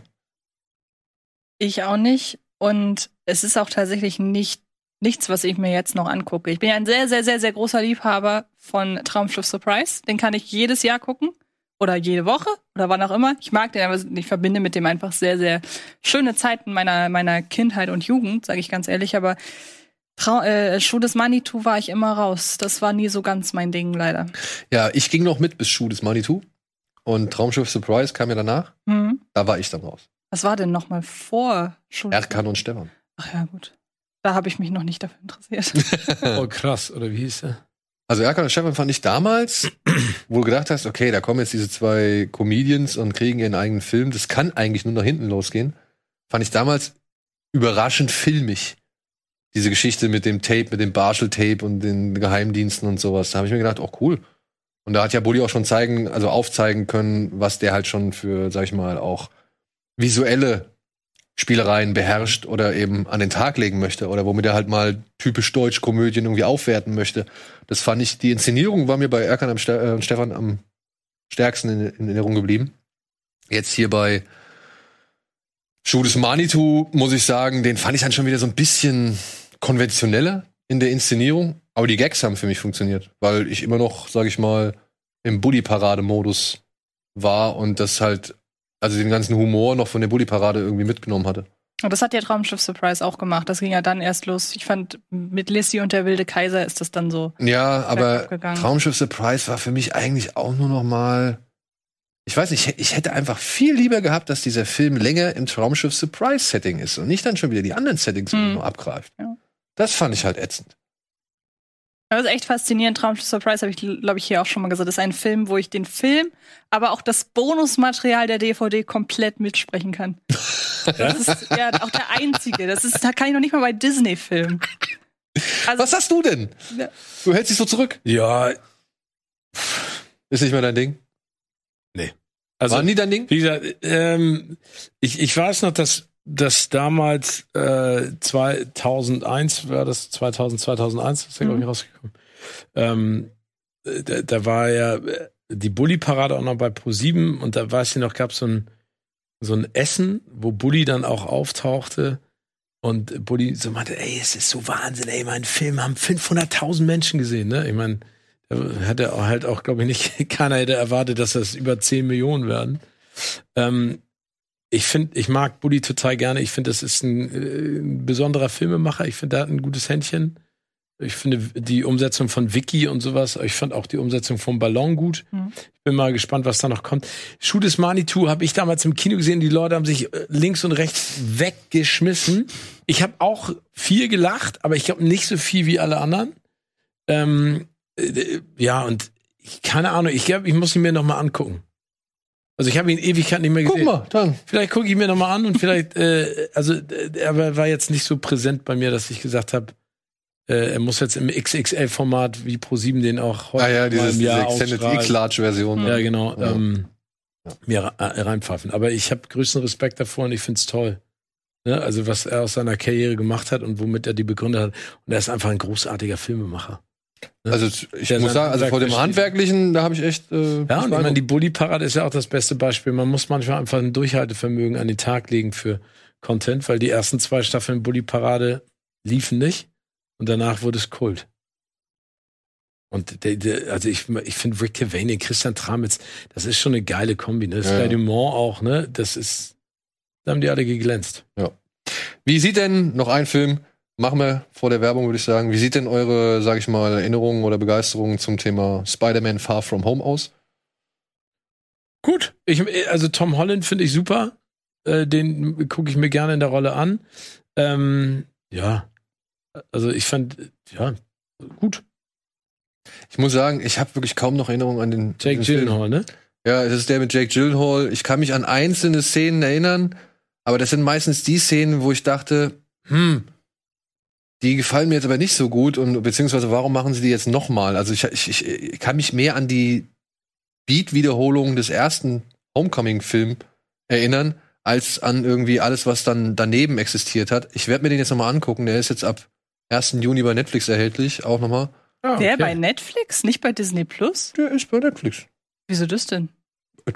Weil der halt zur Hälfte von Sony ist vielleicht. Ach so, ja, okay. Und das könnte ja mit dem Deal, den Sony mit Netflix geschlossen haben, zu tun haben. Hm. Oder beziehungsweise dadurch möglich sein. Okay. Äh, Ich, ich weiß es nicht, Ja. aber er Wo ist. ist denn der erste Spider-Man? Ist der auch bei Netflix? Also im Zweifelsfall würde ich sagen, ist der bei Disney Der ist Plus. bei Disney Okay. Plus. Und da habe ich ihn auch schon gesehen. Aber vielleicht ist ja noch so ein Rest. Weißt du, also vielleicht ist Mhm. eine Restlizenz ja noch bei den einzelnen Streaming-Anbietern vorhanden. Ja, ich, ich werde mir den noch mal angucken. Ich habe, wie gesagt, nicht die allerhöchsten Erinnerungen an den. Ich fand den jetzt auch nicht wirklich schlimm, aber ich muss sagen, dass mich dann doch schon ein bisschen gestört hat, dass das teilweise einfach nur eine Wiederholung des ersten Films war. Und er andere Stärken hätte ausspielen sollen, die er nicht ausgespielt hat. Ja, schauen wir mal, was jetzt mit dem dritten passiert, ne? Ja, das scheint ja jetzt dann der Trend zu sein, alle möglichen Universen und Darsteller von bisherigen Inkarnationen nochmal zusammenzuholen. Batman, nee, doch, bei Batman wird es so sein, bei Spider-Man wird es so sein. Mal gucken. Hoffentlich werden gute Filme daraus. Ja. Möchte ich eigentlich nicht. Aber ich fand ihn nicht schlecht. Ich, wie gesagt, ich fand den auch nicht schlecht, aber es ist jetzt auch nicht der Marvel-Film, wo ich als erstes vorspringen würde und sagen würde, ja, den muss man noch mal gucken oder so. Ich also, schon. Ja, du findest den richtig Ich, gut? ich mag, es ist einer meiner liebsten Solo-Filme im Okay. äh, MCU. Und ich weiß auch noch, ich war damals in der Sendung, als der ins Kino kam hier zu Gast, da habe ich schon ziemlich viel darüber gesprochen. Deshalb, ich mache mal Cross-Promo für die Sendung. Ähm, und sag an dieser Stelle nur, dass ich finde, dass es einer der Marvel-Filme mit dem cleversten und zeitaktuellsten äh, Skript ist. Ja, und der, ja, und das, das, da gebe ich dir recht. Das Problem ist, die Umsetzung bricht ihm da so ein bisschen das Genick, meiner Ansicht nach. Aber das ist persönlich gesehen, das will ich gar nicht irgendwie abstreiten. Und ähm, trotzdem bleibt für mich zu verborgen, was du Hm, da ich finde hast. tatsächlich durch die im wahrsten Sinne des Wortes allerletzte Einstellung wird das sehr gut auf den Punkt gebracht, die auch, finde ich, das so wichtig macht, dass wir endlich den dritten Film sehen, weil äh, das war schon ein sehr, sehr fieser Cliffhanger am Ende vom, vom Du meinst auf der Straße, wenn sie da auf der Wo sie dann diese, dieses, äh, dieses, ich glaube, eine Nachrichtenszene ist. Ja, genau. Ja, genau, wo er dann Und das ist schon ziemlich, huch, habe Ja. ich auch nicht mit gerechnet damals. Gut, ihr habt damit gerechnet, jetzt kommt die Werbung. Wir melden uns gleich zurück.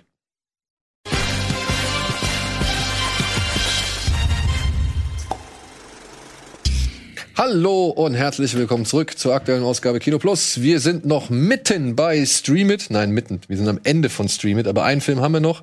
Allerdings würde ich den ein bisschen gesondert behandeln, denn hier weise ich direkt darauf hin, den müsst ihr für eine etwas größere Summe bezahlen. Könnt ihr nur gucken, wenn ihr etwas mehr Geld in die Hand nehmt und das investiert. Dieser Film heißt Cruella. Und worum geht's in Cruella, Steven?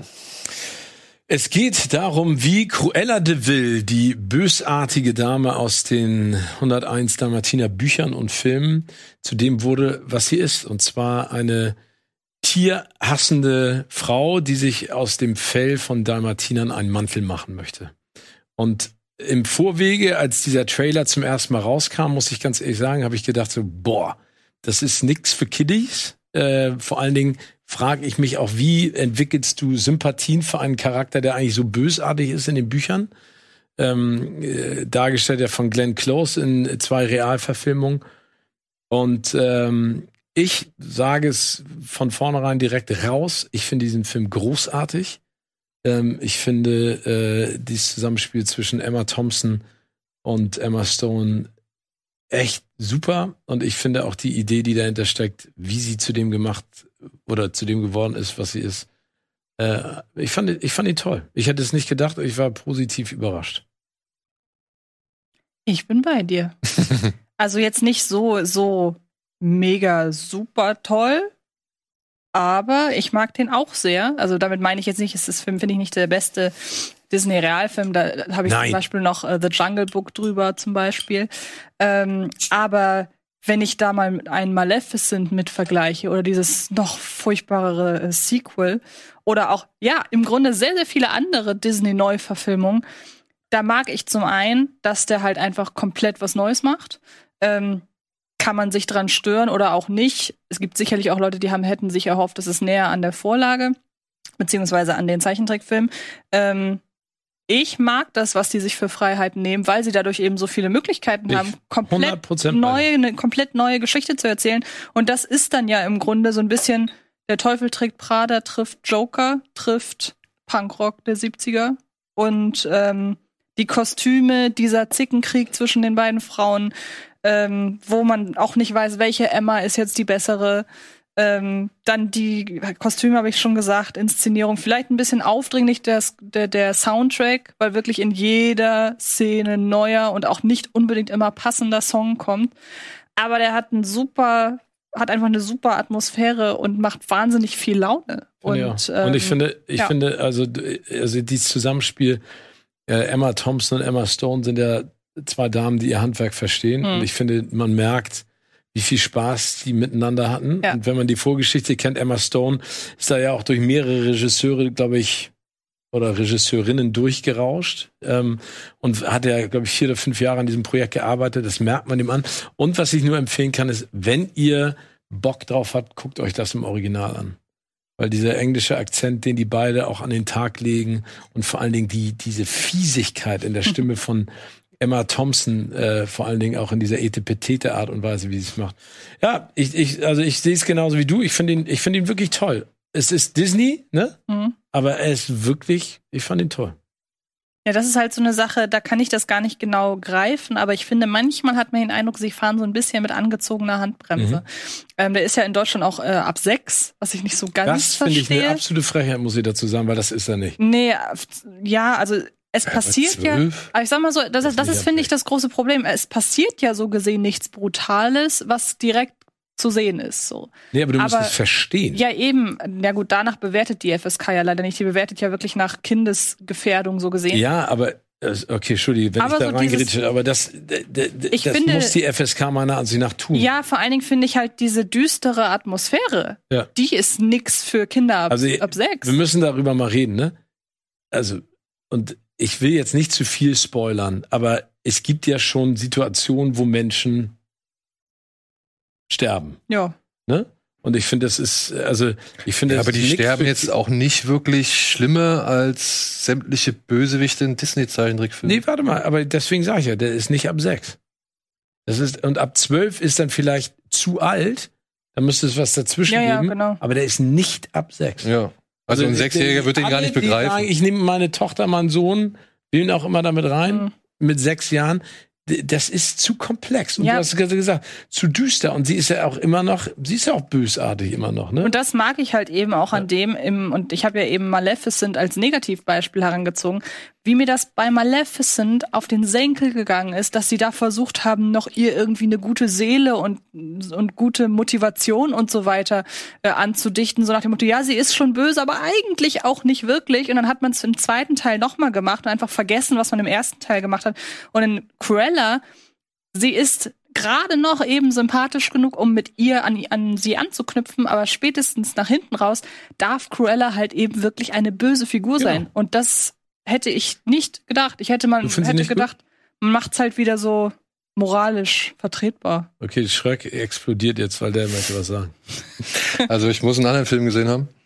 Ähm, denn ich finde, am Ende ist die Figur immer noch sympathisch und nett und liebenswert. Also wo die böse sein soll oder wo die halt die Frau sein soll, die im Zeichentrickfilm als erstes durch die Tür kommt und sagt, ich will Pelze, ich stehe auf Pelze, ich brauche unbedingt Pelze. Die sehe ich am Ende dieses Films nicht. Deswegen, ich verstehe gar nicht, warum dieser Film Cruella heißt. Der hätte tausend andere Namen haben können. Ob der jetzt Cruella de Vil ist oder ob sie Cruella de Vil ist, sehe ich anhand des Films nicht. Wenn ich jetzt wirklich streng bin und sage, das ist für mich keine Vorgeschichte zu Pongo und Perdita oder 101 Dalmatiner, dann muss ich den Film halt wirklich abstrafen, weil das finde ich die Ja, Herleitung. Aber da bin ich auf Antje Seite. Das ist die kreative Frage, die sie sich genommen haben. Die Frage kann man sich immer stellen, warum erzählt man eine Vorgeschichte zu einer Figur, die so bösartig ist, ähm, in, den, in, den, in den Büchern und in den Zeichentrick- und Realverfilmungen. Aber das ist ja das Schöne.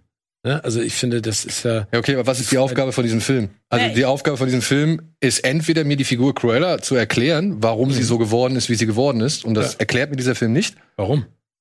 Weil, warum? Ja, genau. Warum erklärt mir diese, erklärt mir das nicht? Weil er sagt, äh, kann ich das schon sagen? Nee. Sagen wir es mal so, ich fange schon mal, also das, das, was mich halt stört an dem Film ist, zum einen, im Prinzip geht es eigentlich nur darum, einen Bösewicht durch den anderen Bösewicht zu ersetzen. Du hast eine Cruella de Vil, die hier nicht mehr böse ist, sondern du hast die Baroness, die so gesehen ihren Posten übernimmt. Und nur weil die böse ist, ist Cruella de Vil böse. Das ist so, ähm, weiß ich nicht, mir ein bisschen zu wenig. Und wenn man dann wirklich, und ich habe das gemacht, ich habe mir den Zeichentrickfilm dann nochmal angeguckt, wenn man sich wirklich diesen Zeichentrickfilm anguckt und dann wirklich danach gehen soll, okay, das ist die Figur, die wir aus Weil dem das ist, finde Zeichentrickfilm ich, der kennen. falsche kritische Ansatz. Tut mir leid, wenn ich Ja. dich da unterbreche. Das ist der völlig falsche Ansatz.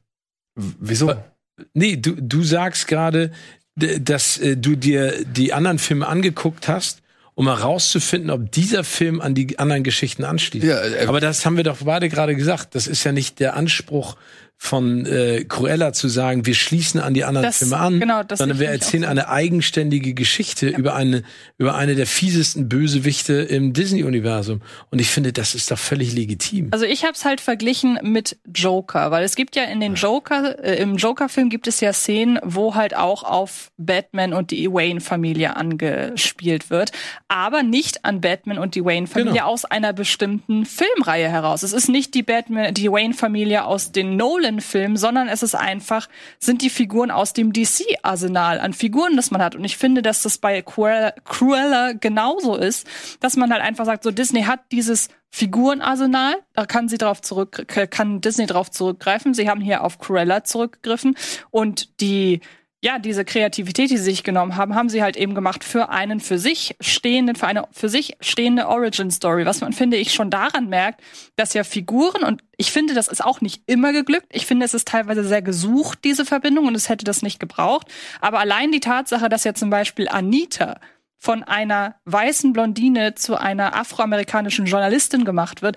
zeigt ja schon, das kann nicht eins zu eins an den Zeichentrickfilm anknüpfen. Und man kann sich daran stören. Das sehe ich total ein. Und ich hätte diese ganzen Verweise auch eigentlich nicht gebraucht, weil da fängt man dann ja an zu überlegen, soll das vielleicht doch an die Zeichentrickfilme anknüpfen? Wie gesagt, finde ich alles ein bisschen gesucht und wie es gerade passt, zurechtgebogen.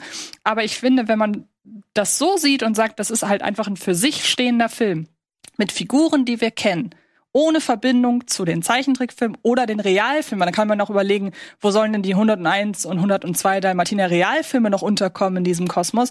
Ich finde, unter diesen Gesichtspunkten ist das wirklich ein guter Film, kann aber verstehen, nur um das nochmal zu betonen, woher Daniel seine Schwierigkeiten damit hat. Also ich sehe schon, das hätte man eleganter lösen können, auf jeden Fall. Ja, der Film löst es aber nicht elegant. Der Film gibt mir am Ende eine Auflösung mit, die halt meiner Ansicht nach Hanebüchen und bescheuert ist. Denn er sucht eben die Anschlusspunkte an sowohl den Realfilm, der eigentlich nur eine 1 zu 1 Umsetzung des Zeichentrickfilms ist, wie auch an den Zeichentrickfilm. Und er macht es auch vorher schon im Film. Ich sag ja, der Film kann existieren, ohne dass der Film Cruella heißt oder eben die Figur Cruella de Vil Ja, da, behandelt. da stimme ich dir sogar zu, ja. Aber dadurch, dass er Cruella heißt, Das verstehe ich nicht. Also warum kann der, warum sollte der anders heißen? Es Die gibt, böse es gibt zu Cruella de Vil nicht eine Lore, wie es zu Batman oder beziehungsweise eine Historie, Ja, aber ein, der ein neue Universum. Robert Pattinson Batman-Film wird doch nicht an den Joker-Film mit Joaquin Phoenix anschließen. Nein, würde auch nicht. Siehst du? Ja, der zählt, aber der, der neue Batman-Film zum Beispiel nimmt sich gezielt zwei Vorlagen, Comic-Vorlagen aus dem aus dem Aber, aber du Universum. sagst ja gerade, du, es darf nur ein Film gemacht werden, der sich an Comic-Vorlagen orientiert oder an, an Nein, anderen Filmen, nein, die aus demselben Das sage ich nicht, das sage ich nicht. Ich sage, dieser Film versucht mir zu verkaufen, dass er an diese anderen Filme anknüpft Und ich sage, diese Verknüpfung Also ich- passt nicht. Ich kenne die, Bücher auswendig, ne? Ich kenne die Filme auswendig.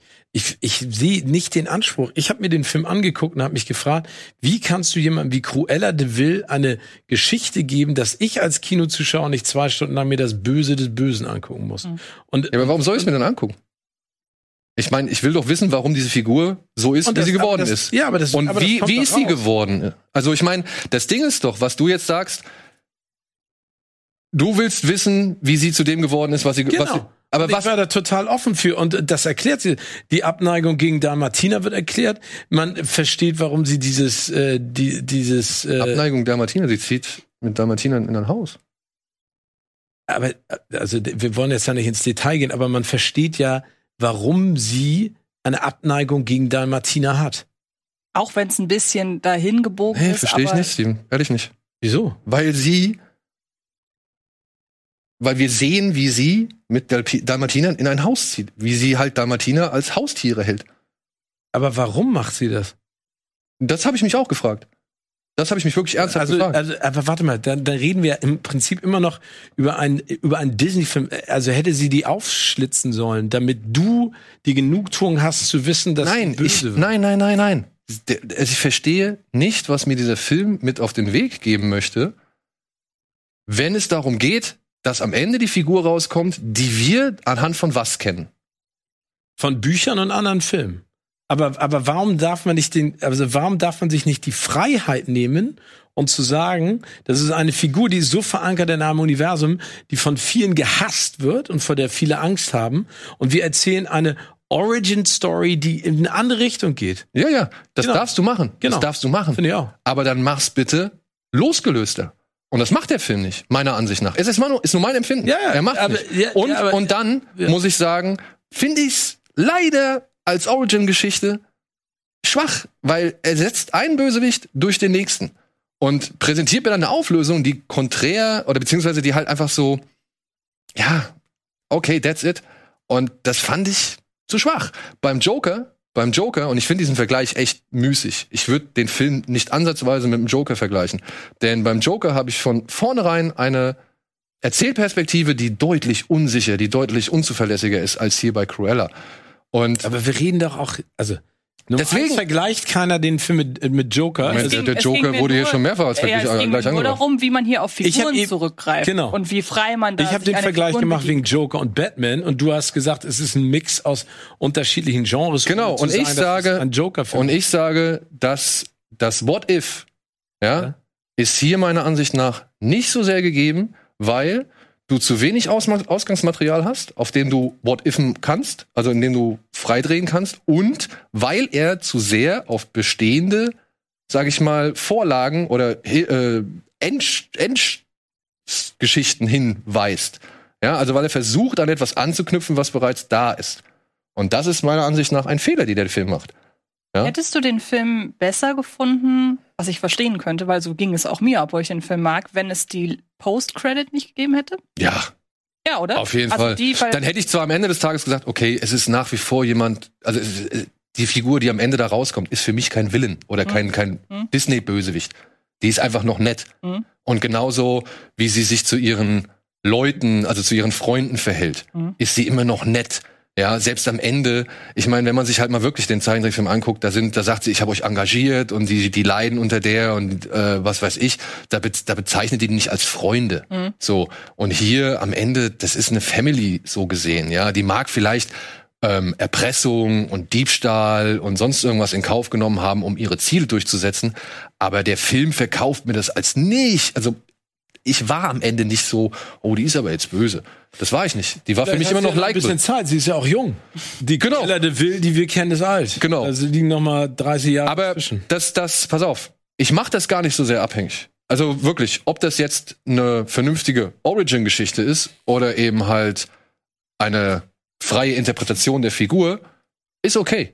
Ja, ich muss damit nicht unbedingt klarkommen. Das ist mir egal. Das sehe ich auch nicht entscheidend für meine Kritik. Ich finde es halt nur das, was der Film anbietet, und da können wir gleich nochmal hoffentlich äh, bei einem Spoilersatz drauf eingehen, finde ich halt arg bescheuert. Aber das ist abseits davon. Ich finde den Film zu lang. Ja. Hast du das sehe ich auch so? Ja, ich finde den Film zu lang. Ich muss sagen, diese Montagen gingen mir irgendwann echt auf den Geist. Ja. Ähm, zumal ich sie halt auch nicht immer allzu sinnig fand. Ich finde, Frau Thompson und Frau Stone spielen das toll. Die machen da auf jeden Fall genau das, was sie sollen, nämlich Laune. Egal in welcher Art und Weise. Und die Kostüme, wie halt auch diverse Sets, sind schön ausgestaltet. Ich habe mich am Anfang tatsächlich gerne mal an so einen frühen Burton erinnert gefühlt so. Aber dann kommt halt die Waisengeschichte, da hast du Annie, dann kommt Oceans 8 oder beziehungsweise Oceans 11 und dann kommt noch Teufel trägt Prada und du hast so vier Filme in irgendwie einem und ich denke mir, wo ist die Geschichte? Also wo ist das, was, was mich dabei, also was mich, mich da irgendwie noch greifen soll? Und ich merke am Ende ist es einfach nur gute Laune, schöne Kostüme und gut aufgelegte Darsteller. Und das war mir alles in allem bei der Zeit zu wenig. Zumal ich inszenatorisch, da sind ein paar richtig schöne Kamerafahrten dabei, wenn die Kamera irgendwie hier diese, diese Wendeltreppe hochschwingt und so weiter.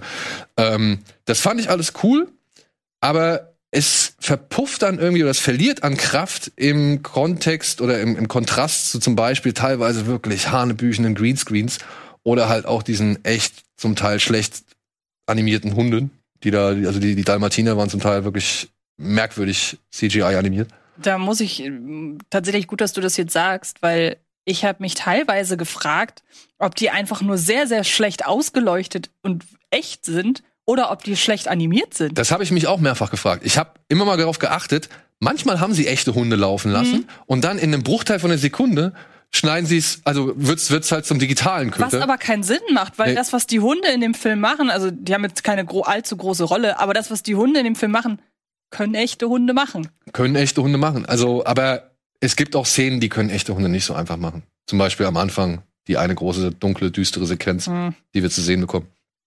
Ja, und ich sehe Scorsese leid. Ich sehe halt, wie Gillespie versucht, Itonia so ein bisschen noch da reinzubringen, eben durch die, ähm, sag ich mal, die Erzählerin.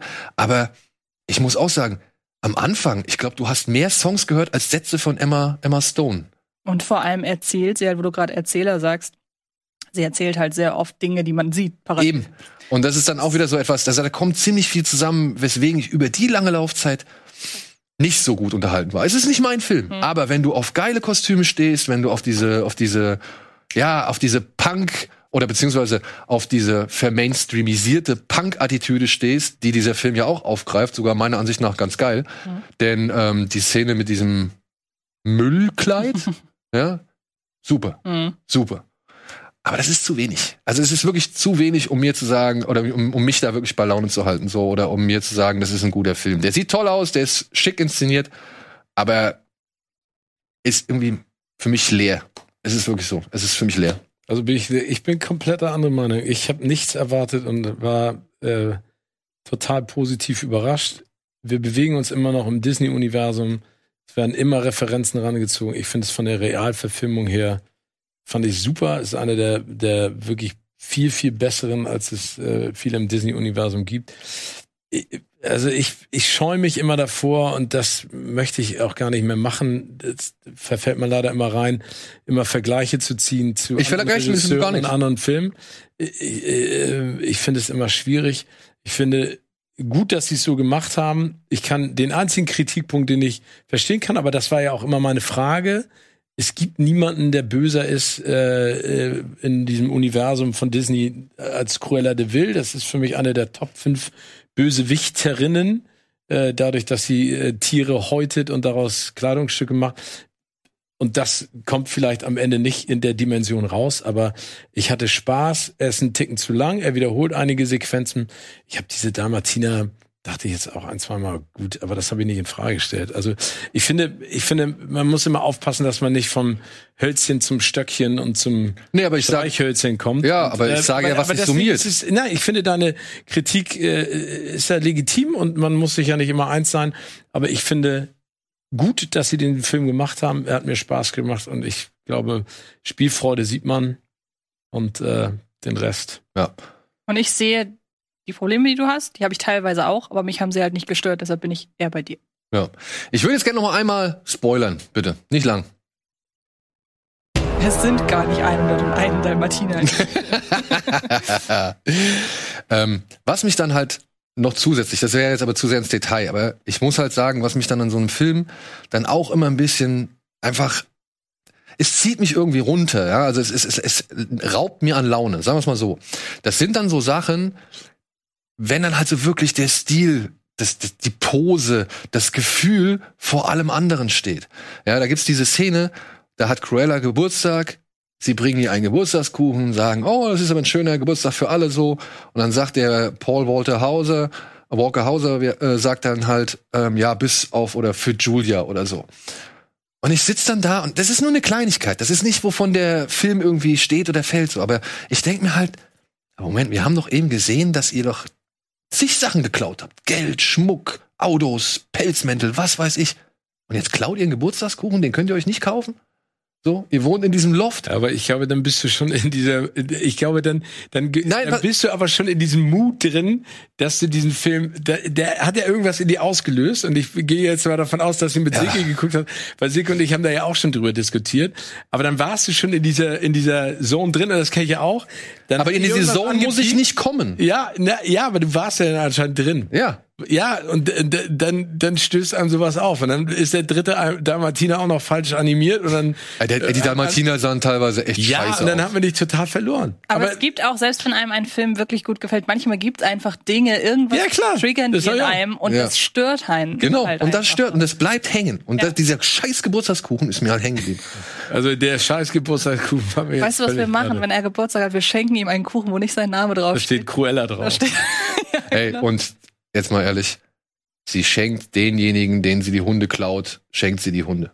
Also das ist für mich dämlich hochziehen. Das verstehe ich halt einfach nicht, was das soll. Du, weißt du was, ich glaube, wir, wir müssen noch mal eine Sondersendung dazu machen und dann können wir den Film gemeinsam gucken und noch mal alles kritisieren. Ja. Du hast eine äh, ne, ne Meinung äh, und ich sehe das genauso wie Antje, da sind berechtigte Punkte dran. Ich glaube, du bist zu hart, weil du dich auf diese Position jetzt versteift hast. Und ähm, ich Nur, finde es was nicht heißt so zu hart? Ich stehe dem Film doch wirklich Klasse, Qualitäten und Klassen zu. Also Emma, Emma Stone ist ein Gewinn für diesen Film, genauso wie es Emma äh, Thompson, Thompson, ist. Und ich gebe dir, glaube ich, recht. Ich, man sollte diesen Film sich im O-Ton anschauen, denn ich glaube, wenn man Fan von Emma Stone im Deutschen ist, also wenn man ihre gewohnte Synchronstimme mag, wird man davon enttäuscht sein, weil es ist nicht ihre habt gewohnte. Ihr, habt ihr den gesehen im Deutschen? Weil ich, ich habe hab den auf Deutschen teilweise gesehen, ja. Ich muss tatsächlich sagen, ich war sehr positiv überrascht dafür, dass das nicht ihre Originalstimme ist. Ich hatte sehr, sehr große Sorge. Ich hatte nur den Zugang zum, zum deutschen Screener mit, warum auch immer, nicht wegschaltbaren äh, spanischen Untertiteln. Habe ich auch nicht verstanden. Und, äh, Na, weil die dir sehr viel zutrauen. ja, genau. Und ich hatte dann halt mitbekommen, oh, das ist die Trailerstimme und im Trailer ist die leider furchtbar. Aber im Film also da, sie erinnert oftmals an ihre alte Stimme. Ja, genau. Und da war ich sehr dankbar für, weil ich dachte, so ein Wechsel, das ist ja auch schon eine sehr markante Stimme, die Emma Stone im Deutschen hat. Also da kann ich, war ich sehr, sehr positiv überrascht. Das hat mich kaum gestört. Also sollte es Cruella 2 geben? Wird's geben, weil schließlich muss die Baroness noch erklärt werden. Genau. Dann werden wir uns den zu, zu vier angucken mit ey. einer Frau. Und dann werden wir, werden wir live dazu chatten. Pass auf. Und, ich mag, ich mag Herr der Klingen, also es ist, äh, aber tatsächlich, mir hat der Film nicht so wirklich gut gefallen. Na, äh, du, aber ich strafe ihn nicht, ich strafe ihn nicht komplett ab, ja, weil der Film hat wirklich Qualitäten und von denen profitiert er ungemein. Aber nimmst du das aber, weg, ja. bleiben halt ziemlich viele Störfaktoren. Aber das ist, Okay, ich würde jetzt ein anderes Fass aufmachen, das mache ich jetzt nicht. Aber was, komm. Nee, nehmen wir her. Komm. Wir, wir, hier, wir müssen in den Ja, wir nehmen den Bösewicht und erklären es durch einen anderen Bösewicht. Und, ach, ach, genau. Und wenn deine Mutter scheiße ist, wirst du auch scheiße. Danke, Disney. Wir machen Werbung.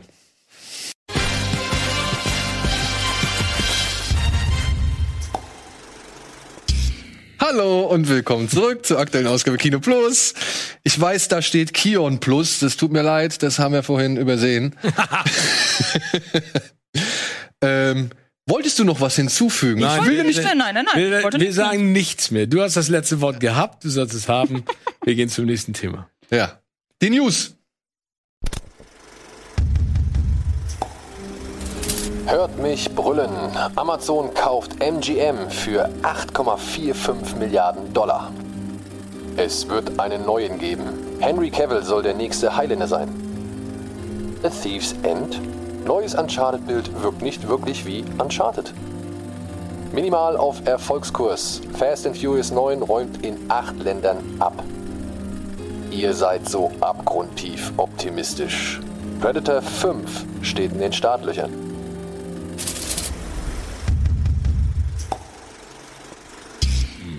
Habt ihr daran geglaubt, dass es nochmal einen Predator-Film geben wird? Nö. Also Aber nach dem letzten. kommt ja alles alle zehn Jahre wieder, oder? ja, aber das wird ja, also es, äh, es, sie nennen ihn offiziell jetzt fünf. Ne? Also Dann haben sie den letzten von, wie hieß er noch? Predator Upgrade, Nein, ich meinte der Regisseur Shane Black. von Shane Black, dann haben sie den mit reinbezogen, oder? Fühlt sich für mich so an, ja. Hm. Und es soll hier um eine äh, Comanche äh, Frau gehen, die Tochter des Häuptlings. Ihr Bruder ist der angehende oder soll der nächste Häuptling werden. Und sie zieht wohl den Stammeszorn auf sich, weil sie eben eine Aus also ebenfalls eine Ausbildung als Kriegerin absolviert, was sie normalerweise nicht darf. Und plötzlich stehen, steht dieser Comanche-Stamm wohl vor einer tödlichen Bedrohung aus dem All. Und das Aber soll das, aber das soll in der heutigen Zeit? Nee, oder das soll zu einer Zeit spielen, als wohl noch 19. keine, als noch keine Einwanderer einen Fuß äh, oder Europäer einen Fuß auf amerikanischen Boden gesetzt haben. Also es ist ein Prequel quasi, weil das müsste ja dann vor allen Predator anderen spielen, Prequel oder? 5. Ja, Oh, gut. Du, also öfter mal was Neues. ja. Und die junge Dame, Frau Mid Thunder, die kennt man aus Legion unter anderem. Ähm, ja, die hat jetzt die Hauptrolle übernommen. Ja, cool. Das ist aber, das ist noch kein. Nein, oder? nein, nein, nein. Das ist ein Zusammenschnitt aus dem ersten Aber Film. sehr gut gemacht. Besser als die Dalmatiner. Ja, besser als die damals. Würde ich auch sagen. So, weiter geht's. Würde ich auch sagen. Finde ich ja schön, dass du noch mal so zu später Stunde Einsicht zeigst. Das war keine Einsicht. Das muss ich hier nochmal ganz klar betonen. Come on, wir haben schon bessere Hunde gesehen. So.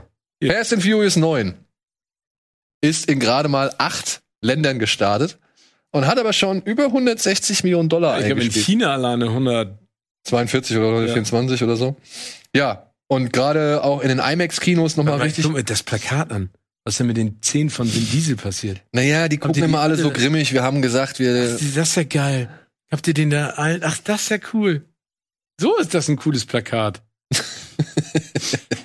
Bisheriger Pandemie- oder Corona-Hit, sag ich mal, war ja Godzilla vs. Kong mit 122 Millionen Dollar. Und der hat jetzt 162,4 Millionen Dollar auf der Uhr. Und ist, wie gesagt, äh, ja, in China, Korea, Teilen Russlands, also noch nicht vielen Ländern gestartet. Und jetzt kann es ja eigentlich nur noch besser werden. Ne? Ja, du. Aber ist man irgendwie gar nicht mehr, also unser eins ist das gar nicht mehr so gewohnt, dass der Film jetzt halt irgendwo auf der Welt schon läuft und Ja. wir den noch gar nicht gesehen haben. Also es ging mir neulich so, da habe ich gelesen, so erste Kritiken zu Fast and Furious 9 sind raus. Und das hat mir wieder auf den Bildschirm gebracht, der kommt ja auch hier bald. Ja. Also das Wann war wirklich so. Juli. Nee. Ja, im Juli, genau. Und Ja. das war wirklich so ein Erweckungsmoment für mich, zu realisieren, ja, verdammt, das wird wahrscheinlich so wieder einer der ersten großen Filme sein, die wir alle sehen können. Und deshalb freue ich mich auf den auch unnormal. Ich auch. Also ich bin überhaupt kein Fast and Furious-Fan eigentlich. Aber jetzt auf einmal, das ist wieder so, das ist wieder das große, bombastische, blöde Kino. Ich freue mich auf alle Filme, glaube ich. Egal. Ist sehr einfach gerade einen Moment Wirklich? Vor, begeistern, oder? Cruella kommt jetzt noch.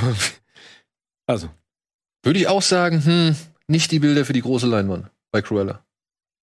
Scheiße, jetzt habe ich das wieder angestoßen, das Thema. Ich Idiot. ich nicht. Also Fast and the Furious, ich freue mich auch drauf. Aber ich, freu glaube, mich drauf. noch größere Erfolgschancen rechnen sie ja dem neuen James Bond zu, der jetzt im September November. starten soll. November? Ja, ich dachte November ist das wieder. Ich habe keine Ahnung mehr. Ich dachte, dass er sogar wieder in den November gerutscht ist. Oh Gott. Nochmal später. Aber 30. September war ich war, jetzt. sagst du. 30. September war jetzt das, was ich als letztes gelesen hatte. Okay. Also wir wissen es nicht, wie Antje sagt. Das kann Und- alles ändern.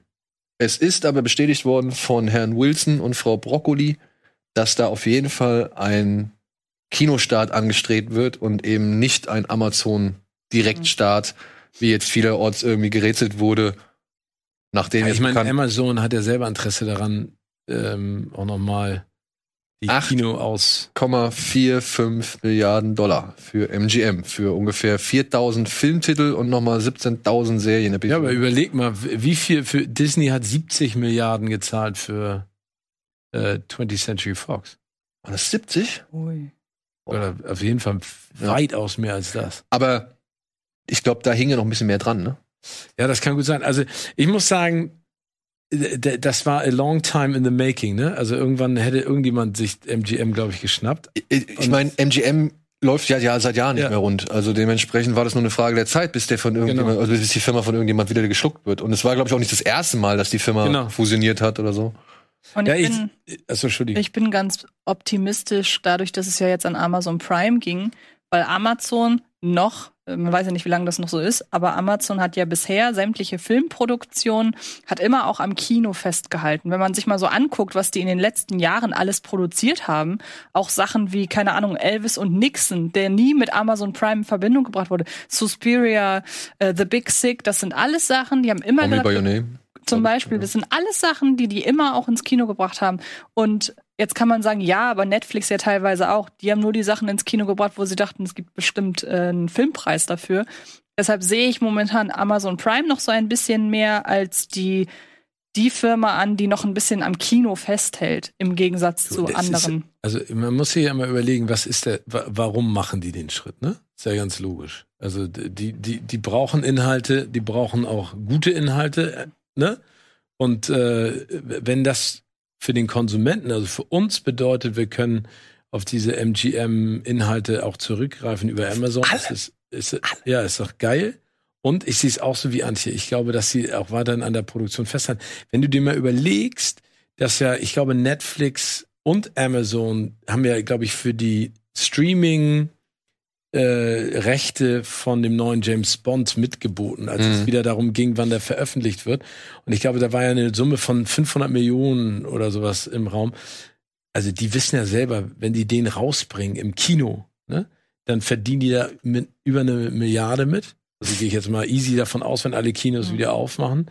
Nummer eins, und dann packst du das bei dir noch in die, in die Videothek, in die Bibliothek, in den Streamingdienst, dann machst du da, also wertest du ja das komplette Ding auf. Also insofern glaube ich auch, dass sie am Kinofenster festhalten werden. Und man muss ja sagen, zum Glück ist MGM nicht jetzt auch noch an Disney gegangen, weil das wäre dann irgendwann auch Ich absurd. glaub, ne? Das wäre, glaube ich, auch irgendwann nicht mehr gegangen, oder? Nee, ich glaube kartellrechtlich nicht, aber also wir müssen uns, glaube ich, damit anfreunden, dass diese, diese Gruppierungen, ne, also kleiner werden und die, äh, die Firmen größer. Also ich, ich glaube, das, das ist der Lauf der Zeit, ne? Ich muss ja ganz ehrlich gestehen, ich habe mich gefragt, was passiert denn jetzt mit dem MGM-Channel bei Amazon Prime?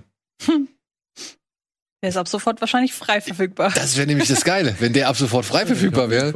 Das wäre richtig cool, was ich aber nicht glaube. Ja? Und ich glaube, das hat auch noch ein bisschen Zeit, bis Ja. das alles greift. Ne? Also bis wirklich jeder Titel dann bei Amazon unter Dach und Fach ist. sie wären, sie wären ja doof, nicht auf die Expertise, Kinoexpertise von MGM zurückzugreifen. Ja, aber vielleicht erscheint dann halt sowas wie Call Me By Your Name, in Zukunft dann als MGM-Film einfach. Ja. Also Ja, Sachen, die ja. sie heute, Sachen, die sie heute halt dann produzieren, halt unter Amazon Prime Films. Vielleicht wird's dann eine Amazon Prime Films Ja, ich meine, der brüllende Lö- MGM Co-Produktion oder so. MGMA. Oder, nee, MGMB. Ah, nee, Bezos ist, glaube ich, auch nicht mehr Amazon, ne? Doch. Doch, warum nicht? Nee, was hat sie nur scheiden lassen. Aber, hat, Bill Gates hat äh, nichts mehr zu sagen. aber Bezos hat sich doch auch von irgendwas getrennt, oder? Der hat schon irgendwas Von abgeschlossen. seiner Frau. Nur von seiner Frau? Das war doch Bill Gates. Der hat sich auch von seiner Frau getrennt und Jeff Bezos auch. Was ist da los?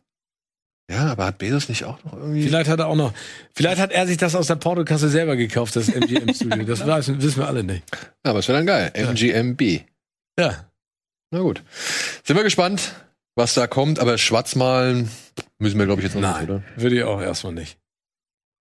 Es sei denn, die sagen halt, vielleicht kaufen die auch noch eine Kinokette und ballern dann da ihre ganzen Filme rein. Das dann, ich mir kauft, und dann vorstellen. kauft Netflix die andere Kinokette. Genau, und ballert da ihre Okay. Filme. Ah.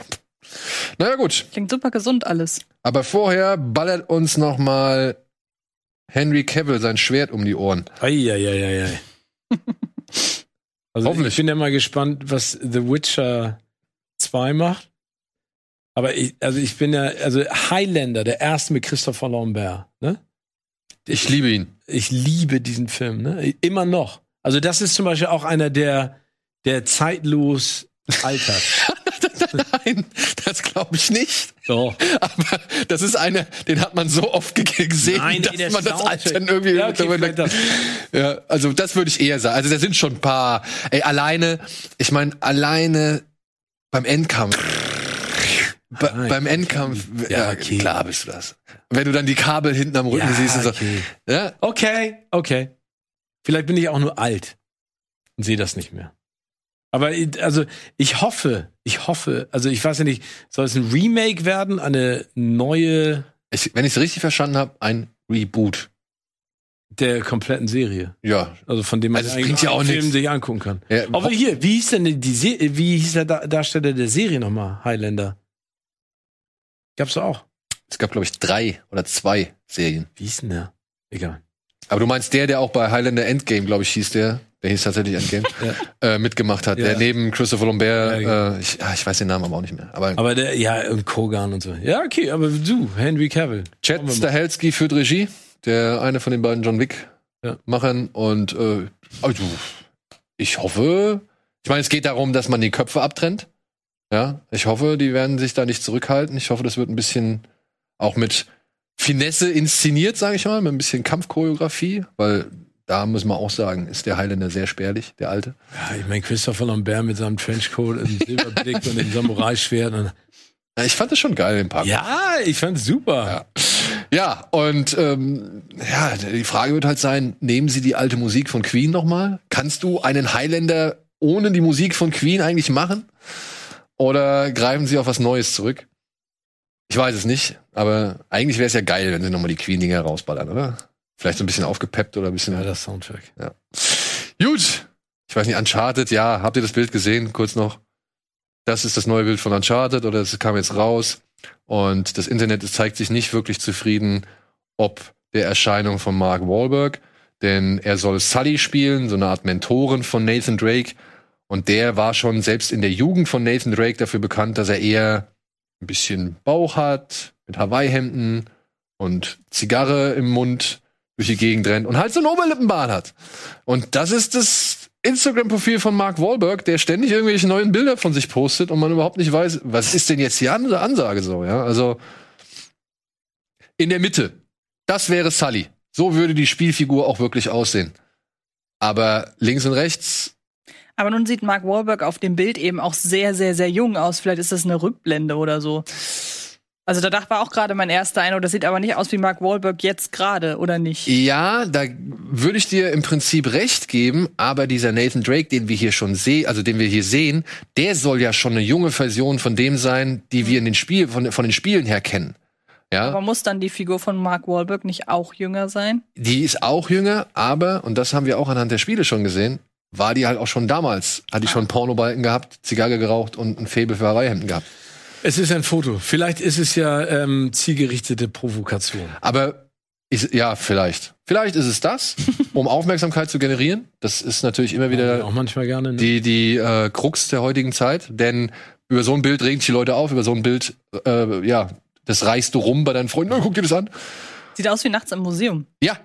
Oder Vermächtnis der Tempelritter. Oder so, ja. Musste ich auch dran denken. Nick Cage. Oh Gott, oh Gott, ja, ja. Ja, also anhand dieses Bildes muss ich sagen, sieht's jetzt noch nicht wirklich nach Uncharted aus, sondern wie jedes x-beliebige Action-Abenteuer. Aber ich bin weiterhin guter Dinge, dass dieser Film vielleicht doch noch recht spaßig wird. Ich will doch nur so ein bisschen Indiana Jones-Gefühl noch mal spüren. Mehr will ich doch gar nicht. Kriegst Ja.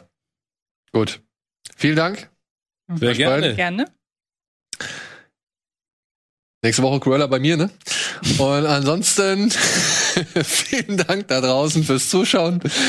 Äh, ich hoffe, ihr hattet Spaß. Ich hoffe, ihr hattet Spaß mit den von uns hier vorgestellten Filmen haben und natürlich auch mit dem Programm von Rocket Beans. Und ich hoffe, wir sehen uns auch nächste Woche oder bei der nächsten Gelegenheit. Tschüss. Tschüss.